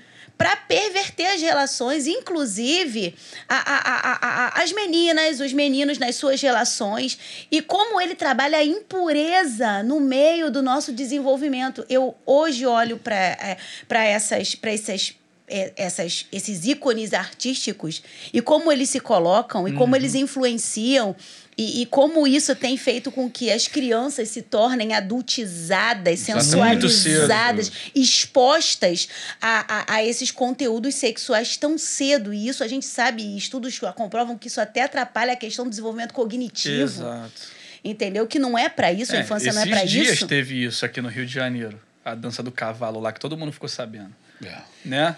Na escola, não sei, se- não sei se você viu não, isso. não vi, não. não é, vi o, teve um, um grupo artístico, foi numa escola pública, fez uma apresentação artística de uma dança. Cara, é um funk de, de senta, sobe, desce. E assim, desse jeito, um funkão. crianças de. Criança de 4, 5, 6 anos até 12, entendeu? A partir da primeira turminha até o- a- um pouquinho mais, mais acima. E uma menina com a cabeça de cavalo, Meu Deus. uma cena assim meio escatológica, sei lá. né? Uma, É, uma o cena meio no cio, mítica. né? Aham. O cavalo Né? no cio. Era, a música era isso, Cavalo no Cio. Cara, quem tá vendo já viu, com certeza, Aham. porque o próprio Eduardo Paes se escandalizou com a cena. E foi até assustador pra mim. Eu-. Eu, me escandalizei com o Eduardo Paes. E Ele, Mas, ele é ficou... porque é, só pra, é pra arrepiar, né? É, arrepiou até Arrepiar até quem já tá acostumado. a ver, com- é, a quem ver tá lá no carnaval e tal. Mas aí ele se assustou porque era criança, né, pô? Mas é isso, é um crime. Isso Cara, é criminoso, gente. É criminoso isso. Isso é criminoso. E eu, eu, eu não cena. consigo, e eu acho que as autoridades têm que se posicionar sim acerca disso. Mas eu acho que mais do que tudo, eles têm que ter um despertar. Da- dos pais, da sociedade sobre isso, porque isso tem se tornado, é, isso tem se normalizado. Não é de contínuo, não a para. sensualidade Não é para. muito A forte. sensualização das crianças, das, quanto antes. E isso queima etapas da infância que Exato. são essenciais para o desenvolvimento humano. Então, isso é uma estratégia satânica que não está de hoje, está de muito tempo atrás e que ele só está potencializando. E assim, quando eu, eu, acho importante trazer isso, porque assim, quando Cristo entra, isso tem que mudar. É. Só que, será que tem mudado? Como é que Cristo entra? É aquela que você fala assim, né? Como é que Cristo entra na vida da gente, de uma família cristã e, e- e- e de uma sociedade? Gente, tem que influenciar, a gente precisa. É. É uma vergonha a gente ver certas coisas acontecendo no Brasil e quando a gente olha lá na, no- na quantidade, porcentagem de evangélicos que tem no Brasil, eu sinto vergonha. Porque a quantidade de evangélicos que tem no Brasil hoje é maior do que católico. Cristão no Brasil acho que chega a beira 80%, é absurdo, assim, um É, número envolve- absurdo. Envolvendo todo mundo, sim. envolvendo todo mundo, chegam aos 80%, é, é, evangélicos, católicos e algum, algumas é, é, religiões espíritas que também acreditam em Jesus e que estão nesse bolo. Dá, Mas, dá quase 90%. cara, é muita gente. E o nosso país é muito 90 não zoado, cara. Não, o Brasil é. Nossa, o Brasil é uma piada, cara. Quando a gente pensa que, tipo, É. não, é, não era pra ser assim. Não era para ser assim. Não era pra ser tão E, zoado. e, e, é, e, e aí, quando é, é, é, você traz essa questão desse sonho, né? Então, isso me fez compreender. E a- o, o batismo no Espírito Santo foi algo muito interessante, porque ele veio e eu tenho certeza que foi Deus realmente me dando condições de enfrentar aqueles ataques do inimigo. Porque, assim, Satanás, ele estava furioso por ter, assim, Te perdido? me perdido. Sim. Eu precisava de um revestimento do Senhor, muito obrigada. Do Senhor para resistir, porque de verdade aquilo que eu fazia antes era normal para minha família. Sim. Eu não estava fazendo nada de É cultural, errado. cara. Tá na cultura do brasileiro. Era cultural. E era eu sozinha ali dentro daquela casa para lidar com tudo isso. É. Até que a minha mãe fosse alcançada por Jesus. Sim. E o batismo do Espírito Santo da minha vida foi maravilhoso, porque assim, a gente estava indo para uma vigília, o pastor falou assim: é, vamos fazer grupos para orar um pelos outros. E aí, um, um casal que hoje eles são casados, né? A Nívia e o esposo dela, eles nessa época vieram orar comigo e tinha sido, eu me lembro que aquele dia tinha sido um dia tão triste para mim, eu tinha perdido minha cachorrinha, tive que enterrar, foi uma coisa É tão ruim, é é, ruim. tinha sido meio traumático para mim como adolescente, tinha sido um dia difícil. E aí, quando eles oraram por mim, eu não pedi oração por isso. Mas eles oraram por isso. Batiza, Senhor, batiza ela com o Espírito Santo, batiza ela com. Eles só oraram isso. Do nada, eu fui tomada em línguas. E detalhe, eu não conseguia mais falar de outra forma. e aí eu comecei a chorar, porque eu fiquei apavorada. O que é isso que está acontecendo? E eu não conseguia falar, a minha boca abria e eu só falava em línguas, línguas, línguas, línguas. E eu comecei a chorar e o pastor, que era meu tio, né, pegou, me abraçou, e aí eu fui me acalmando, né, aquela, aquele ímpeto Ansiedade. de Deus, aquela presença de Deus, e aí depois ele foi e me explicou tudo, o que que era aquilo que eu tava vivendo, que eu não sabia direito o que era. Ainda não tinha dado nem tempo de te explicar antes, né? As coisas Eu foram vivi- muito rápidas. E foi muito interessante. Tudo que Deus permite acontecer na nossa vida é interessante, porque depois, quando eu fui para o seminário teológico, eu me lembro, eu fui para o seminário batista, assim, de, de, é, de confissão é, tradicional. Eu me lembro que um dos meus professores disseram, um homem de Deus, ele é um homem de Deus. Mas ele virou para mim e falou assim: batismo no Espírito Santo, dom de línguas. Você me desculpe. Se você língua, você, devia tá- você deve estar endemoniado. Falei,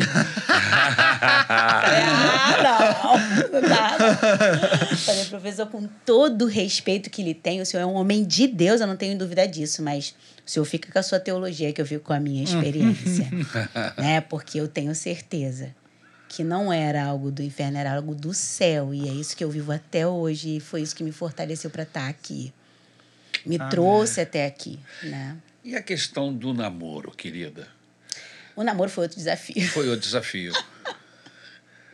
É, eu acho interessante que a gente tem que saber separar muito bem essa coisa do namoro cristão do namoro com crente, tá? Não são as, não é a mesma coisa. Tem diferença? Tem diferença. Ah, entendi. tem diferença porque assim, aquele namorado eu perdi, né? Ok. É, Que ok. ele foi? Já- Mas eu, eu, eu, eu gostei muito, sabe? Me apaixonei, gostei profundamente de um, de um rapaz que era. Que ele era uma graça, ele orava, ele pregava. É e mesmo? eu já me via casada com aquele rapaz. Era tão engraçado que eu já me via casada com aquele rapaz. Tomara que não esteja vendo aqui. Não, não. Mas eu me via casar com aquele rapaz. Ele Mas isso sabia, é uma- todo mundo sabia isso é uma, disso na época. uma prática normal entre as meninas. Entre as meninas, Lógico. esse idealismo. Você vai conversar com elas, elas falam exatamente isso, entendeu? É. Elas conhecem uma pessoa Se apaixona. se, e, e veem a possibilidade e elas começam a sonhar em cima daquilo. Escrever nome de filho. Põe até sobrenome. É, É coisa de menina. coisa de menina nova. Entendi. Mas o que aconteceu com esse rapaz? Esse rapaz acabou se afastando da igreja. Então, assim, ele a princípio era um namorado bacana. Mas depois ele Nota 10, começou a querer condu criar condutas que não condiziam. Você já tava, você chegou a namorá-lo? Então, eu, a gente namorou um Namorou. tempo. E aí, o que acontecia? Ele ficou meio que brincando com, comigo, né? Ele desmanchava e voltava, desmanchava, namorava outra, voltava. E eu gostava e eu orava. Rapaz, eu fazia jejum, cara, aquele menino. Fazia jejum, jejuava no Senhor. Só que teve uma vez, um dia, assim, ele começou a, a querer é, é, é, ter práticas, né? Avançar o sinal, como a gente dizia. Sim. Eu não permitia aquilo. Eu lembro que ele virava pra mim e falava assim: você, você é um bombeiro mesmo, apaga fogo. Profetizou, porque eu virei Virou bombeiro, bombeiro depois. Falou, além de pregador, agora é profeta, né, meu querido? Era promessa, né? Eu me lembro disso. Aí, pô, você é uma bombeira aqui. Não, vamos parar aqui. Mas Depois que ele- miserável de pregador é esse que, que quer, que quer abraçar a menina e quer levá-la para outra outro E- patamar de relacionamento que não é. E eu não aceitava, não deixava. E eu falava pra ele, meu querido, primeiro você tem que casar comigo. Pra você ter isso. Engraçado, o e que, que eu tava te dizendo? Por que, que eu tô falando isso, pastor? Porque assim, ninguém me cobrava isso. Era coisa entre mim e o Espírito Santo de Deus. Era algo, era, era fruto da conversão. É isso, Só. Sabe exatamente. como é que as coisas de Deus? Cara, isso é muito Minha mãe Deus não te me leva pra cobrava pureza. ninguém. Ninguém me vigiava. O inimigo te leva para impureza, É. É isso. para exposição, avacalhação. É. Você está entendendo? Enquanto que Deus te, te poupa, te, Te guarda, protege. Te, te protege. entendeu? Esse Fala, você é precioso. Se separou de mim e, e- e acabou engravidando a outra namorada que ele teve. Eita, podia ser você. Né? Poderia ter sido eu. Mas Deus é que fez aquilo. Eu não posso dizer que foi mérito meu. Uhum. Era mérito do Espírito Santo que agia em mim, que me guardava, que Vem me cá, e manda um separava. recado aí para essa meninada aí que está E namorando é isso, hoje. então que- assim, hoje eu fico vendo, sabe, a, a, a meninada de hoje, tanto a respeito da vestimenta, tá? E aí eu vou falar essa câmera aqui, É, ó. aí. Então, meninada, meninas, é, se você está em Deus, se o seu corpo é templo do Espírito Santo, não cabe determinadas vestimentas. Cropped Não- no culto. Cropped, nem no culto, nem fora dele. fora porque assim, o que você não vê. Eu não sabia nem o que é cropped. Cropped é o top. É o- de é o novo top. É o novo top. O senhor não falou top? Sim. Top aqui, É o aquela- cropped, aquela a blusa que começa aqui, abaixo do, da linha do sutiã. Sei. Expõe a barriga toda da menina. Aí elas às vezes colocam uma saia alta, mas se Pra fizer um, um glória a Deus, Ah. mostra a barriga. Então, assim, meninas, em nome de Jesus, se o seu corpo é templo do Espírito Santo e se você ama Jesus, Se você é convertido, se você é convertida, se você tem uma experiência com o Senhor Jesus, não cabe. não cabe, não, não dá pra você andar desse jeito. Não dá pra você andar desse jeito. É, o Espírito Santo precisa te incomodar.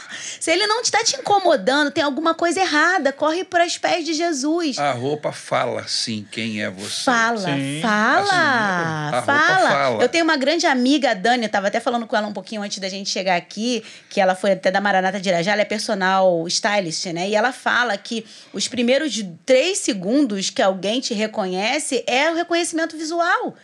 E ela passa uma mensagem a, a- a respeito de você. De você, quem você é. De quem a roupa você é. passa uma mensagem. E como você quer ser reconhecida, meninas, em nome de Jesus, não deixe o diabo enganar vocês. Não se deixem levar pelas, pelos modismos desse século. Você está aqui, mas você não pertence a esse lugar. Você é morango dos Alpes. É não é isso. laranja tangerina de beira de estrada. É isso, é isso. E às vezes a gente, as meninas querem ser tratadas como princesas, mas elas se apresentam Como? como plebeias. Exato. Plebeias não no sentido né, da, da questão social, não tem nada a ver com isso, mas da, da, da pobreza de espírito. Exatamente. É a pobreza de espírito, a pobreza da presença do Espírito de Deus. Então, em Exato. nome de Jesus, eu posso dizer isso porque eu vivi isso na pele. Sabe? Quando a gente está em Cristo, a gente é nova criatura e a gente só se preocupa em agradar a Jesus. E as coisas velhas se passaram e tudo é novidade de vida. Eu me lembro que quando eu desmanchei com esse menino, É. as pessoas vinham na minha casa pra saber como é que eu tava. Ah. Pra saber se eu tava bem. Aham. É, Sabe? ano de namoro é, é- geralmente é ruim. Porque né? assim, a gente foi e voltou várias vezes e eu gostava muito desse menino. Rapaz, eu tava bem demais. eu tava muito bem, porque eu orei ao Senhor e eu falei, Senhor, eu, eu, não, eu não quero mais isso. Até Encaixou porque... a coisa, né? Você falou, Encaixou. é isso, não, é, não vai ser, não vai Entendeu? rolar. E, e, e, e, e ele verbalizou pra uma amiga, né? Falando que assim, ah, não vou namorar mais a Vanessa, porque ela. Eu vou namorar a fulana, porque a fulana deixa eu, eu, eu, eu fazer e acontecer. Uhum. E a Vanessa não deixa, né? E eu falei, cara, não quero mais isso. Tira Cara. do meu coração. E Deus tirou. Tinham umas meninas na, na igreja quando eu era jovem, que nós, jovens homens, elas tinham um apelido. Aham. apelido era o nome de uma loja. A propaganda da loja era C&A, use e abuse. Ah, verdade. Eu me lembro, use e abuse da C&A. A O gente, Sebastian que fazia. É. antiga, cara né? Falecido É, Sebastião. As meninas tinham esse, O Apelido. esse apelido. Use e abuse C&A. Use e abuse C&A. Meu Que a, Deus. a maneira como elas se vestiam e a forma como elas atuavam Era assim que elas eram Entendeu? identificadas entre E- vocês, os entre meninos. nós. Então, Caraca. os meninos que, que levavam Deus a sério, Meu filho passava a marcha que ia para longe, né? Eu ficava longe. Ou seja, nunca pass... não olhava aquelas meninas porque a não ser com olhar de misericórdia, de orar por elas, de aconselhá-las. Mas, infelizmente, é, é, é, o namoro nos nossos dias, isso não é de agora, isso já é de muito tempo, né? as, as pessoas não têm limite. Eles vivem uma vida de, de casamento no namoro. É. Quando o Costumes, namoro né? acaba, parece que acabou o divórcio. casamento. É um divórcio. É um um divórcio, mas é um divórcio, É um porque o divórcio. envolvimento É. chegou num nível. Tá muito forte, o É. vínculo tá muito forte. Por isso que tem adolescente se matando. Não, porque, gente, a a palavra de Deus diz que dois se tornam um. E É. assim, é o envolvimento de carne. É. E aí, é- é- isso fragiliza, inclusive, o seu emocional. Exatamente. E aí você vê as meninas chegando no, no, no, no- desespero desse namoro, porque elas se entregam e É, elas ela entrega tudo que ela Ela tem. entrega tudo que ela tem Pô, e depois quando esse garoto o mais vai, valioso ela entregou. foi tudo. Tudo que ela tinha, ou que ela acreditava ter. Foi, até que o Senhor trabalhe a recuperar essa autoestima, esse Exatamente. emocional. Exatamente. Sabe? É uma violência, é um, é um abuso, mas que ela se deixou. Agora, quando por você abriu mão desse, Desse namoro? infeliz, desse namoro, não Graças passou pela Deus. sua cabeça, que geralmente passa na cabeça de todas as meninas, vou ficar pra titia, você tá perdendo Não, a chance. não. é melhor você ceder e se casar do que você é, resistir. E é porque você não sabe o que Deus está preparando para você. É. Não é verdade? é. Na verdade, assim. Aí você é fiel aqui e você É. não sabe, sabe? Aí, aí vem aquele negócio assim, poxa, eu vou ficar pra titia, eu não vou casar, essa aí é a última oportunidade. Oportunidade, ou a grande oportunidade. Elas pensam isso. É, eu aí, são dúvidas. não vou achar esse. outro como esse. Coerente aí, com a imaturidade da época. é, e aí não sabe que se ele for fiel aqui, Deus aqui na frente É. está aguardando o melhor para Uhum. você. Você só tem que passar por aquela barreira de tentações ali, entendeu? Porque Deus Verdade, tem algo bom. verdade. E eu acho que foi isso que aconteceu com você. Foi, foi. Faz Assim, toda a diferença. Eu, eu, eu, eu confesso que assim, é, eu não tive assim, é, eu, eu tive, tinha algo, tinha, teve, tiveram meninos que se candidataram, sabe, assim, né? Mas eu vou dizer pra vocês que assim, às vezes eu até gostava daqueles meninos, mas eu não, não me apegava. Até que eu conheci o Osmar, né, gente? o Osmar, ele, ele foi diferente, porque assim, primeiro eu achei ele mitidão, porque eu conheci o Osmar em Jardim Metrópole, né? Ele era de Irajá, primo dele namorava minha prima. Jardim Metrópole, cidade do Jardim. Você Jardim que Caxias tem jardim para todo lado, né? É. Tem Incrível. Jardim Primavera, Por incrível que Jardim pareça. Gramacho, Jardim Metrópole. É o município dos jardins. É. isso aí. São Paulo só tem um, que é Jardins, né? Ali, Jardim que é chique o lugar. Mas Caxias dá de Não, pau. Caxias dá de pau. Caxias dá de E os pau. jardins de Caxias são peculiares, né? Mas aí eu conheci o Osmar e assim, foi tão interessante que a gente... Você, ele era de Jardim Metrópole, você era da onde? Eu era de Caxias. Pô, o que que é? De- eu era moro ali... em Jardim Metrópole, vou Na ficar época eu dando tava mole. morando em Jacatirão. Era outro jardim É, eu vou peculiar. ficar dando mole pra essa menina do Jacatirão. É. Pois é, muito engraçado. Mas ele tinha vindo, ele não era bobo. O primo dele tinha falado de mim É. pra ele, viu que eu era uma menina que é, é- que era uma menina, de repente, um bom partido, e, e ele veio no intuito, quietinho, não falou nada, mas ele veio no intuito de conferir se aquilo que o primo dele tinha falado. É alguma coisa assim, né? O primo dele arranjou meio que esse namoro. Mas achei interessante porque, assim, é o que eu tô te falando. Eu namorei com um menino cristão, mas eu não. Se eu fosse namorar nos formatos dele, eu não viveria um namoro cristão. Exato. Então, estar com alguém da igreja não significa que você vai viver um namoro cristão. O namoro cristão, ele depende da sua atitude, da sua escolha, da sua determinação. É. Da sua e dessa pessoa. Então, assim, Depende dos dois. depende dos dois. Não é só de Mas, acima de tudo, a sua vida depende de você É. né? Exato. E aí o que aconteceu? Eu, eu conheci o Osmar, a gente se conheceu, mas a gente não namorou logo, não, sabe? Porque ele fazia uns cursos, ele é da Marinha, então ele precisava viajar. E ele também, assim, me conheceu, mas ele ainda estava saindo de um relacionamento, sabe? É, alguma coisa assim. Eu sei que a gente veio a namorar mesmo, a gente começou a namorar nos meus 18 anos. Quando eu fiz 18 anos. Aí ele ia lá em casa. Foi engraçado que a gente se conheceu. Caraca, tudo isso que ela falou até agora aconteceu antes dos 18 anos. Isso! Caraca, é muita coisa. É, foi Vai, muita vai, coisa vai. antes dos dois. E aí ele, ele, ele me conheceu, mas foi muito engraçado que ele me conheceu. Aconteceu uma situação é, é, constrangedora, a gente estava conversando e, a- e eu. E eu, e eu é, depois a gente se. Se ele convidou para comer uma pizza, minha mãe não deixou, né? Óbvio, pô, vai comer uma pizza com uma pessoa que eu nem conheço, não vai. Graças a Deus, né? Mamãe não deixava essas coisas. Eles trouxeram a pizza pra cá, a gente conversou. Só que na semana seguinte, a gente só conversou. Ele tava lá na minha igreja, do nada apareceu lá, já tava tocando violão lá na frente. O cara já "Esse menino tava até integrado aqui? no grupo de louvor. Esse menino tá fazendo aqui, quem Pô, contou pra esse ele tá onde determinado, hein, mano? Aí ele foi. Mas não foi na Maranata, não, Não, cara. lá na Porque pra igrejinha pro, pro grupo de louvor não é rápido assim, Não, mas não. ele deve, pô, mas pra ele conseguir isso, ele fez, ele fez gabinete com o pastor da igreja, ele falou Marcou com o dire... tudo isso durante a Tudo, semana. ele resolveu tudo em uma semana, cara. Na verdade, ele chegou, a igreja é pequena, né? E os meninos estavam no ensaio. Então ele chegou, ah, eu toco violão aqui, é uma Junta ajuda. aí, junta aí. aí, é isso. Entendi. Mas eu cheguei depois, já vi. Mas foi legal, assim, a gente. Aí nesse dia ele, ele me levou em casa e a gente começou a conversar. Aí depois ele, ele me levou, me convidou algumas vezes para visitar igrejas, né? E a gente ficou assim, quando foi? Aí rolou um beijinho e tudo, mas. E aí, quando ele começou a me, a me visitar com mais frequências, eu comecei a falar assim: e aí, o que, que é isso?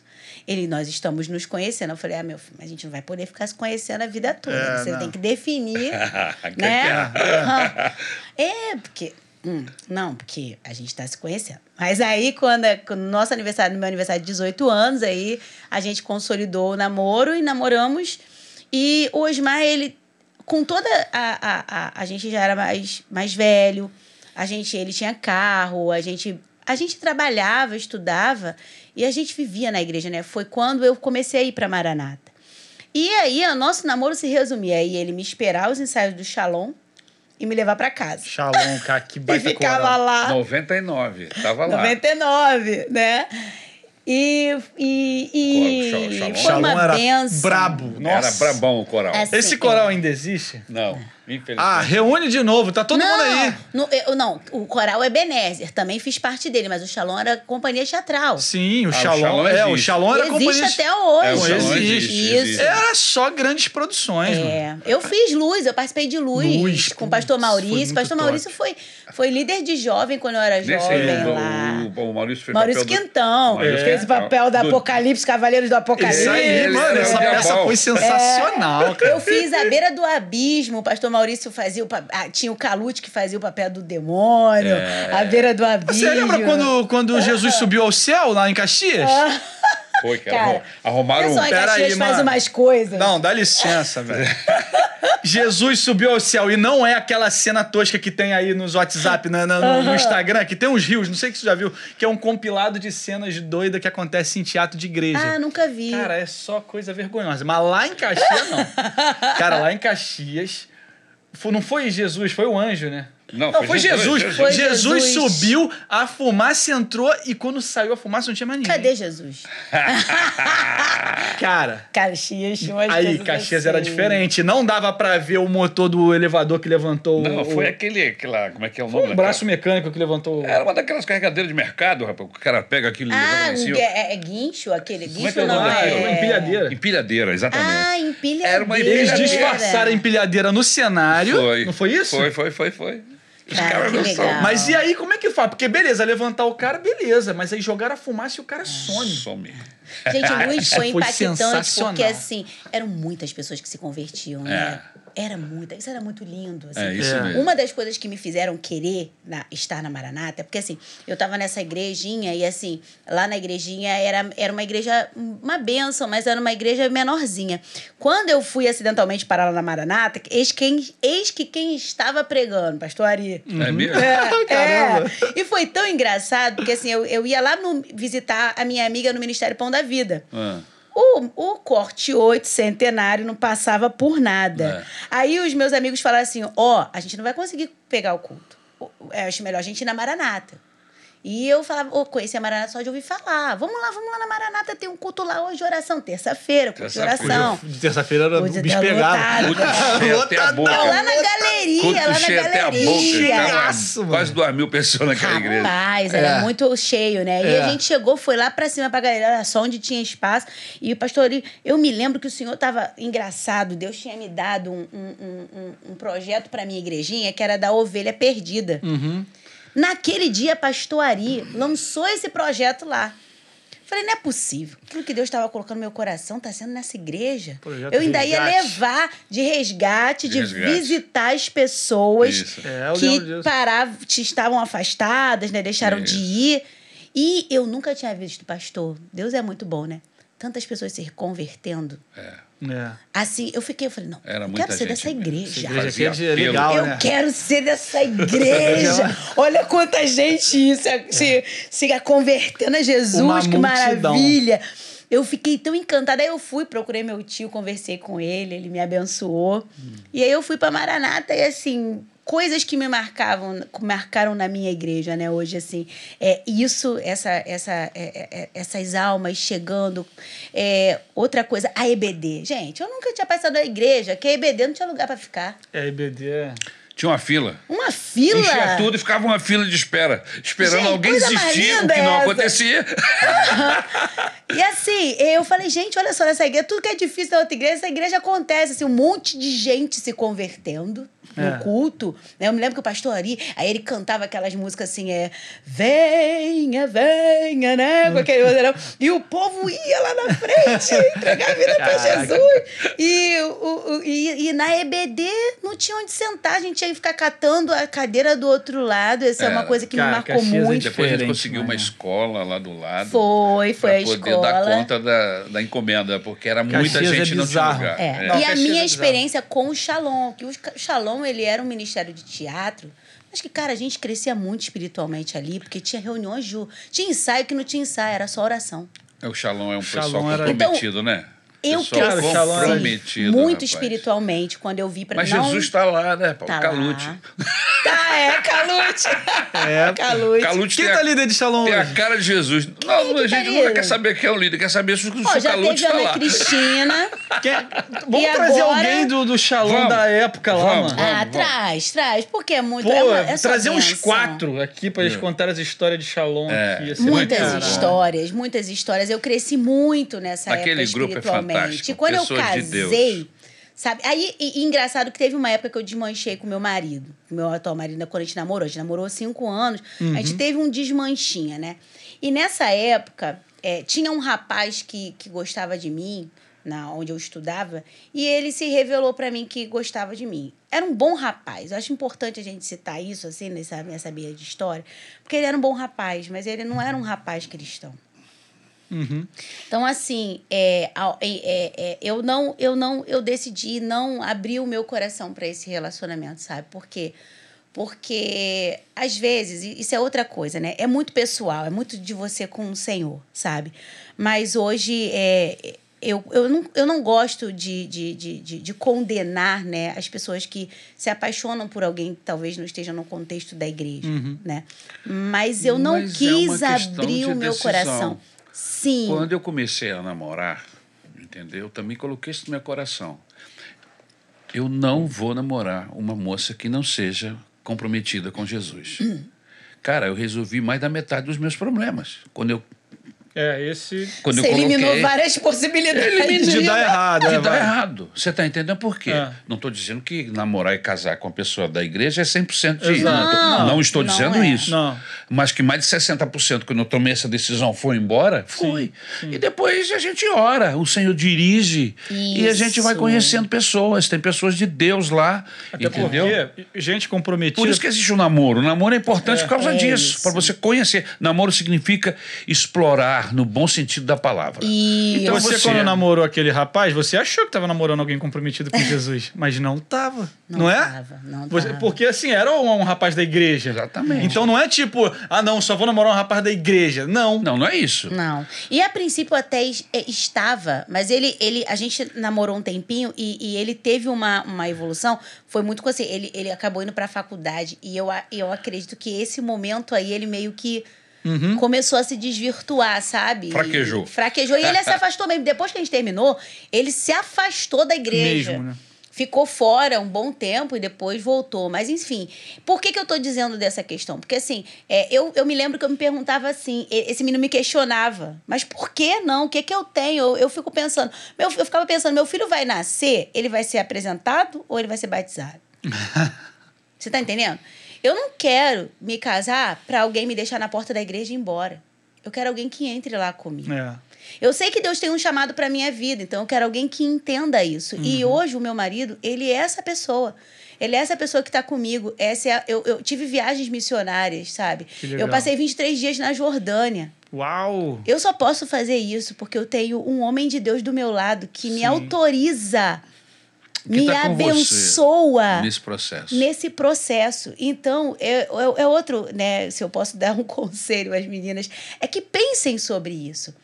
Pensem sobre o seu futuro, não pensem só no agora, nessa paixão que envolve o agora, porque a paixão passa. E você tem um, um se você sabe que tem um projeto de Deus na sua vida, você precisa pedir para que o Senhor te encaminhe, te traga alguém que, que, que vá ser apoio para esses projetos de Deus. Então, tudo isso que aconteceu na minha vida, eu ter escrito um livro, eu estar na liderança de uma igreja hoje, Você eu um ter apoio. ido o Brasil, vi, vi, eh, viajar do Brasil palestrando, Dando treinamento. dando treinamento. Como seria isso se este homem não fosse. Caminhasse com Jesus.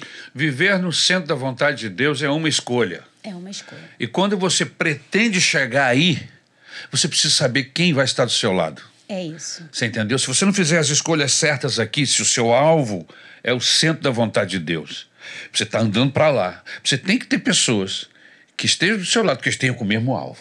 É. Aí Eu- a eu coisa acho vai que é- andar. é- é- Agora, se você encontrar alguém aqui que não tem o mesmo alvo, como é que vai ser essa vida? Você quer ir para lá, mas o cara não quer ir para lá, ou a menina não quer ir para lá. Então você vai ter uma guerra. Então é muito importante você encontrar uma pessoa que queira entrar, cujo alvo seja o centro da vontade de Deus, ser E, usado e talvez Deus. encontrar essa pessoa já lá. Ou Né? Pô, É isso. É você, você está no centro da vontade de Deus. É isso. E aí você percebe que tem alguém muito legal do seu lado que também já está lá no centro da vontade no de Deus. da vontade de Ou que Deus. tá andando e nessa eu me lembro direção. que o Osmar, É. ele dizia pra mim, sabe o quê? Ele dizia assim pra mim, é, até se você quisesse, até se você me dissesse hoje que você quer ter, ter relações comigo no, no namoro, ele falava isso quando eu era minha namorada, eu não ia querer. É difícil você encontrar um rapaz, porque o Osmar, ele é sete anos mais velho do que eu. A gente começou a namorar, eu tinha 18, ele já tinha 25. Cinco. altamente comprometido com Deus. Ah. Então, assim, hoje, hoje mas ele é pouco conhecido porque ele é, ele é muito calado. Né? Eu sou a fa- que fala muito, eu que tô, eu que tô na frente das, das coisas que prego, né?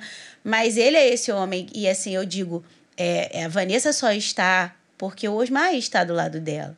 Então, assim, eu, sinceramente, eu, eu, eu só posso fazer tudo o que eu faço em Deus porque eu tenho um homem de Deus do meu lado que me apoia. Foi muito sabe? legal você falar isso. Você. Ele é o meu, meu companheirão. Você Amor, falou- te amo. Você sabe disso. Você falou há dois minutos atrás que você só conseguiu executar tantas coisas que Deus propôs para você também, né? Porque você tem uma, um marido, as suas palavras foi que te autoriza, que te É. apoia. E talvez tenha e- essa frase, me autoriza, um marido que me autoriza, doa diferente em pessoas que não entenderam essa frase da forma como ela foi dita. É, vou te explicar essa frase. É, porque assim, existe uma ideia de que de que a, a mulher ela é, é- a, a relação da mulher e do homem, é- ela você tá me entendendo? A questão do- da, da ideologia feminista em cima do, do, do casamento e até do casamento cristão, porque isso já está inserido dentro da igreja. E existe gente já evitando a questão da- do que está na Bíblia, do tipo da, da parte onde diz Da que submissão, da submissão, Da e submissão. que é tal. uma coisa de Deus para todo mundo. Exato. Todo mundo. Submetei-vos uns aos outros. Isso não é coisa para mulher, isso é para coisa de quem segue a Jesus. Exato. Submeter-se ao marido, marido se submeter A à esposa. É. Isso é coisa de quem Deus. anda com Deus. Exato. Entendeu? Não é Quem obedi- ama. É uma vida de submissão. Quando você fala que o meu marido que me autoriza, não é uma questão de obediência serviçal. Pois eu Tem vou gente uma que coisa. interpreta assim. Quando eu escolhi a Isabel para casar-me com ela, eu me escolhi porque eu senti que ela estava andando na mesma direção. Amém. Ela queria ir para o centro da vontade de Deus. Ela tinha uma, uma chamada de Deus. E hoje, se eu faço a obra de Deus, é porque ela me autoriza. É isso. é isso. É isso. Você usou a mesma, Você as imagina se tivesse palavras. uma mulher que, que, que, que te tolisse, que não entendi Que desse não a sua entendesse. Eu seria necessidade. um homem terrivelmente infeliz. Eu sou feliz. Ou atribulado, né? Ou atribulado. Atribulado. E- Atribulado e infeliz. Isso. Eu tenho uma esposa que faz a obra de Deus comigo e me autoriza, me dá o aval, me, me, Apoia, me, me impulsa. apoia, me empurra para frente e ora por mim. E da mesma forma eu faço com ela. Ela me autoriza É e eu isso. autorizo. É isso. E o Senhor nos autoriza. E o Senhor nos- abençoa. Exato. Mas isso foi uma experiência interessante, porque quando eu lancei o livro, a gente foi para para Expo Cristã em São Paulo lançar lá, né? E tinha muita gente lá, de ícones da, da, da- do, do mundo cristão. Eu me lembro que eu estava aguardando a, a Bianca Toledo no stand dela, que eu queria dar uma olhada no lançamento do livro dela.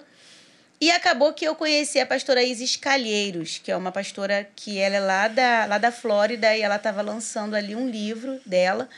E ela me. A gente ficou ali conversando. Eu eu troquei com ela naquele dia, assim. Eu abençoei ela com um livro meu, é, é, com dedicatória, né? Crente não dá autógrafo, né, irmão? Crente dedica, né? seus verdade.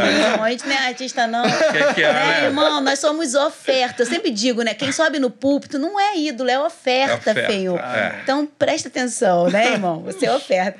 E aí o que acontece? É, Ela me deu esse livro Revestidas para o Ministério. Ela falou assim: olha, Deus me diz que. Ela tinha vários livros, ela me escolheu aquele e me entregou. E falou assim: Deus me diz que para esse momento que você está iniciando esse seu ministério, um ministério que, é claro, me levaria a uma, uma expressividade um pouco maior assim, né? De ter contato, de sair, de pregar, que ela sabia, eu nem me contava com isso, mas ela talvez Deus tenha falado do coração dela. Você precisa ler esse livro. E eu li aquele livro. Como é o nome? Repete o livro. Revestidas para o Ministério, da pastora Isis Calheiros, Isis com Z. Anota aí. Anota em mulheres.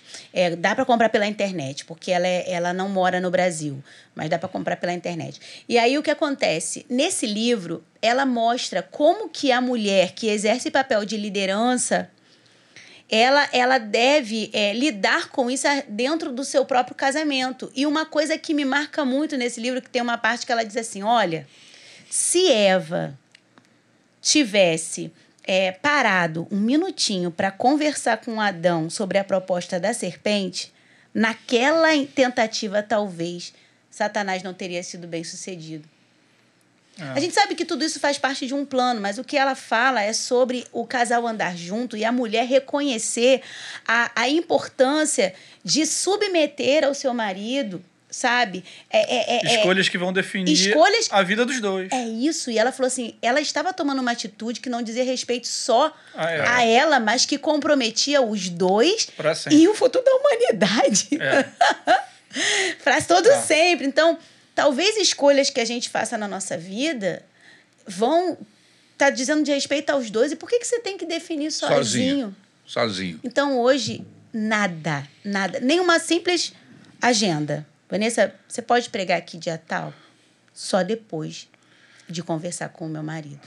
É isso aí, legal. E tá tudo bem. Tá tudo e ele nunca me toliu de nada. Eu tô dizendo para você, passei 23 dias na Jordânia. Eu é que fiquei. Tá tudo bem, tá tudo bem. Vanessa. Faz o trabalho aí. Faz o que você tem que ser feito. e deixa que aqui eu tomo tá tranquilo. conta. Então, assim, quando você se submete, você ganha liberdade. A obediência, ela gera o quê? Ela te dá liberdade. A mesma coisa é em Deus. Quando você a, assume essa postura de obediência diante do Senhor, você ganha do Senhor, sabe, autorização para agir em nome dele. É isso aí. E essa postura de insubmissão, e isso eu falo muito para os meus filhos também, é a postura do inferno. Na insubmissão, você não chega a lugar nenhum, seja a qualquer autoridade. As autoridades são instituídas por Deus e nós precisamos entender que a Bíblia coloca que a autoridade sacerdotal no lar, ela é do marido. É a, a esposa também é ajudadora. Mas em, a gente precisa entender, e, e, e tudo bem, isso não e anula o nosso bem papel. claro, isso não é, é galardão. Não é isso é galardão, é responsabilidade. É. Você não, não sabe. É um título, né, quando de... chegar lá diante de Deus, uhum. ele vai uhum. cobrar de quem? A casa, a família, né? Vai cobrar de quem? Então as pessoas acham que que isso é galardão, é privilégio. Não. Não. não. Ser o sacerdote, ser, ser o, o ser cabeça, líder, né? na Bíblia é responsabilidade. E responsabilidade gera cobrança. e quando se trata de Deus, eu sempre digo assim: que quem conhece Deus o teme. Não tem medo, o teme. Sabe? Às vezes as pessoas assim, ah, eu tô, tô com medo do que vai acontecer comigo se fulano. Irmão, não com medo de fulano, não, irmão. Tema Deus. Tema ao Senhor. Se eu fosse, pode te matar fosse, e mandar fico... tua alma pro inferno, é o que diz a Bíblia. Não, eu fico pensando que eu vejo alguns crentes fazendo determinadas coisas. Eu falo assim, não é possível que essa pessoa conheça o Deus que ela serve. Porque eu não tenho coragem de fazer isso, não. Porque o Senhor está vendo, né? Ninguém está vendo, não importa. Mas o Senhor de todas as coisas, Deus Todo-Poderoso, que é misericórdia, mas a justiça faz parte dele. É isso. É isso. Sabe?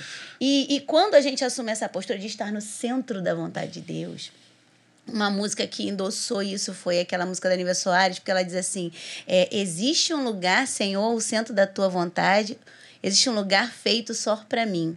E é nesse lugar que eu quero habitar. Mas tem uma parte dela que fala assim: Sei que muitos vão dizer que há outro lugar melhor. Sei que muitos vão pensar que eu enlouqueci mas não há lugar de honra maior que o teu altar.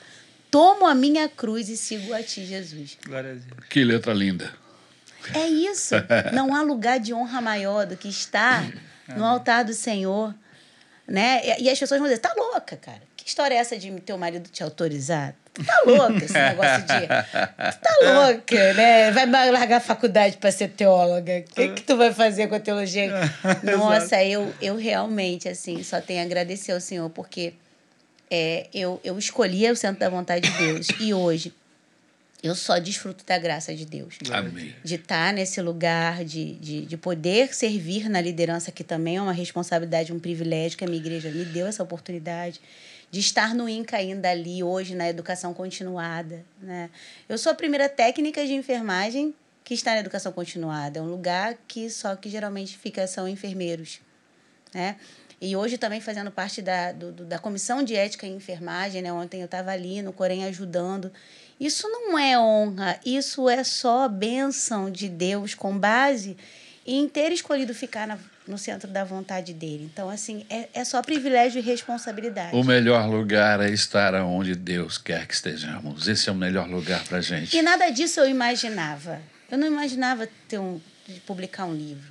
Eu era uma aluna, eu achava até que eu era disléxica, porque eu era uma daquelas alunas que tinha dificuldade de escrever. Gente, eu escrevi porque o Espírito Santo escreveu através de mim. Então, Amém. assim, não tem nada a ver, são as coisas loucas desse mundo que o Senhor escolhe para confundir as que se acham, né? Nem é que são as que se acham, eu Se acho acham, que. é.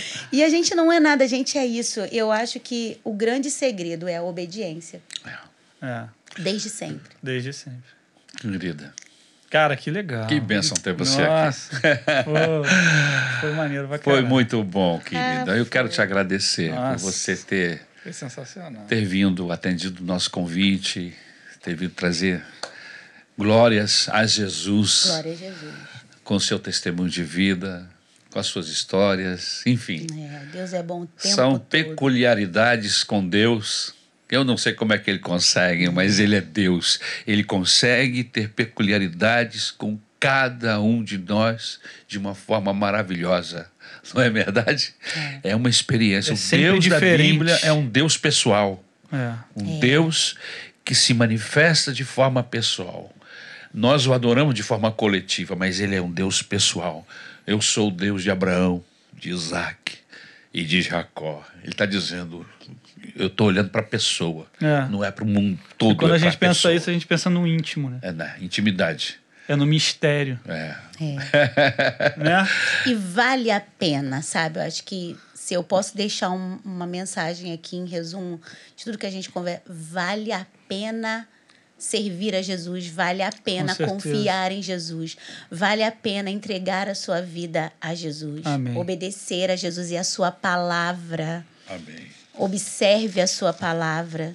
Fique com a sua palavra. Não se deixe enganar pelas, pelos modismos. Escolha Jesus. E, e o seu corpo é templo do Espírito Santo de Amém. Deus. Se você entender isso, grandes coisas Deus vai fazer em você e Amém. através de você.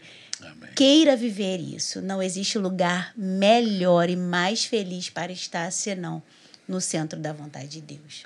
Depois que a gente ouve você, já estamos para quase duas horas conversando. Uhum. Meu Deus, vamos terminar.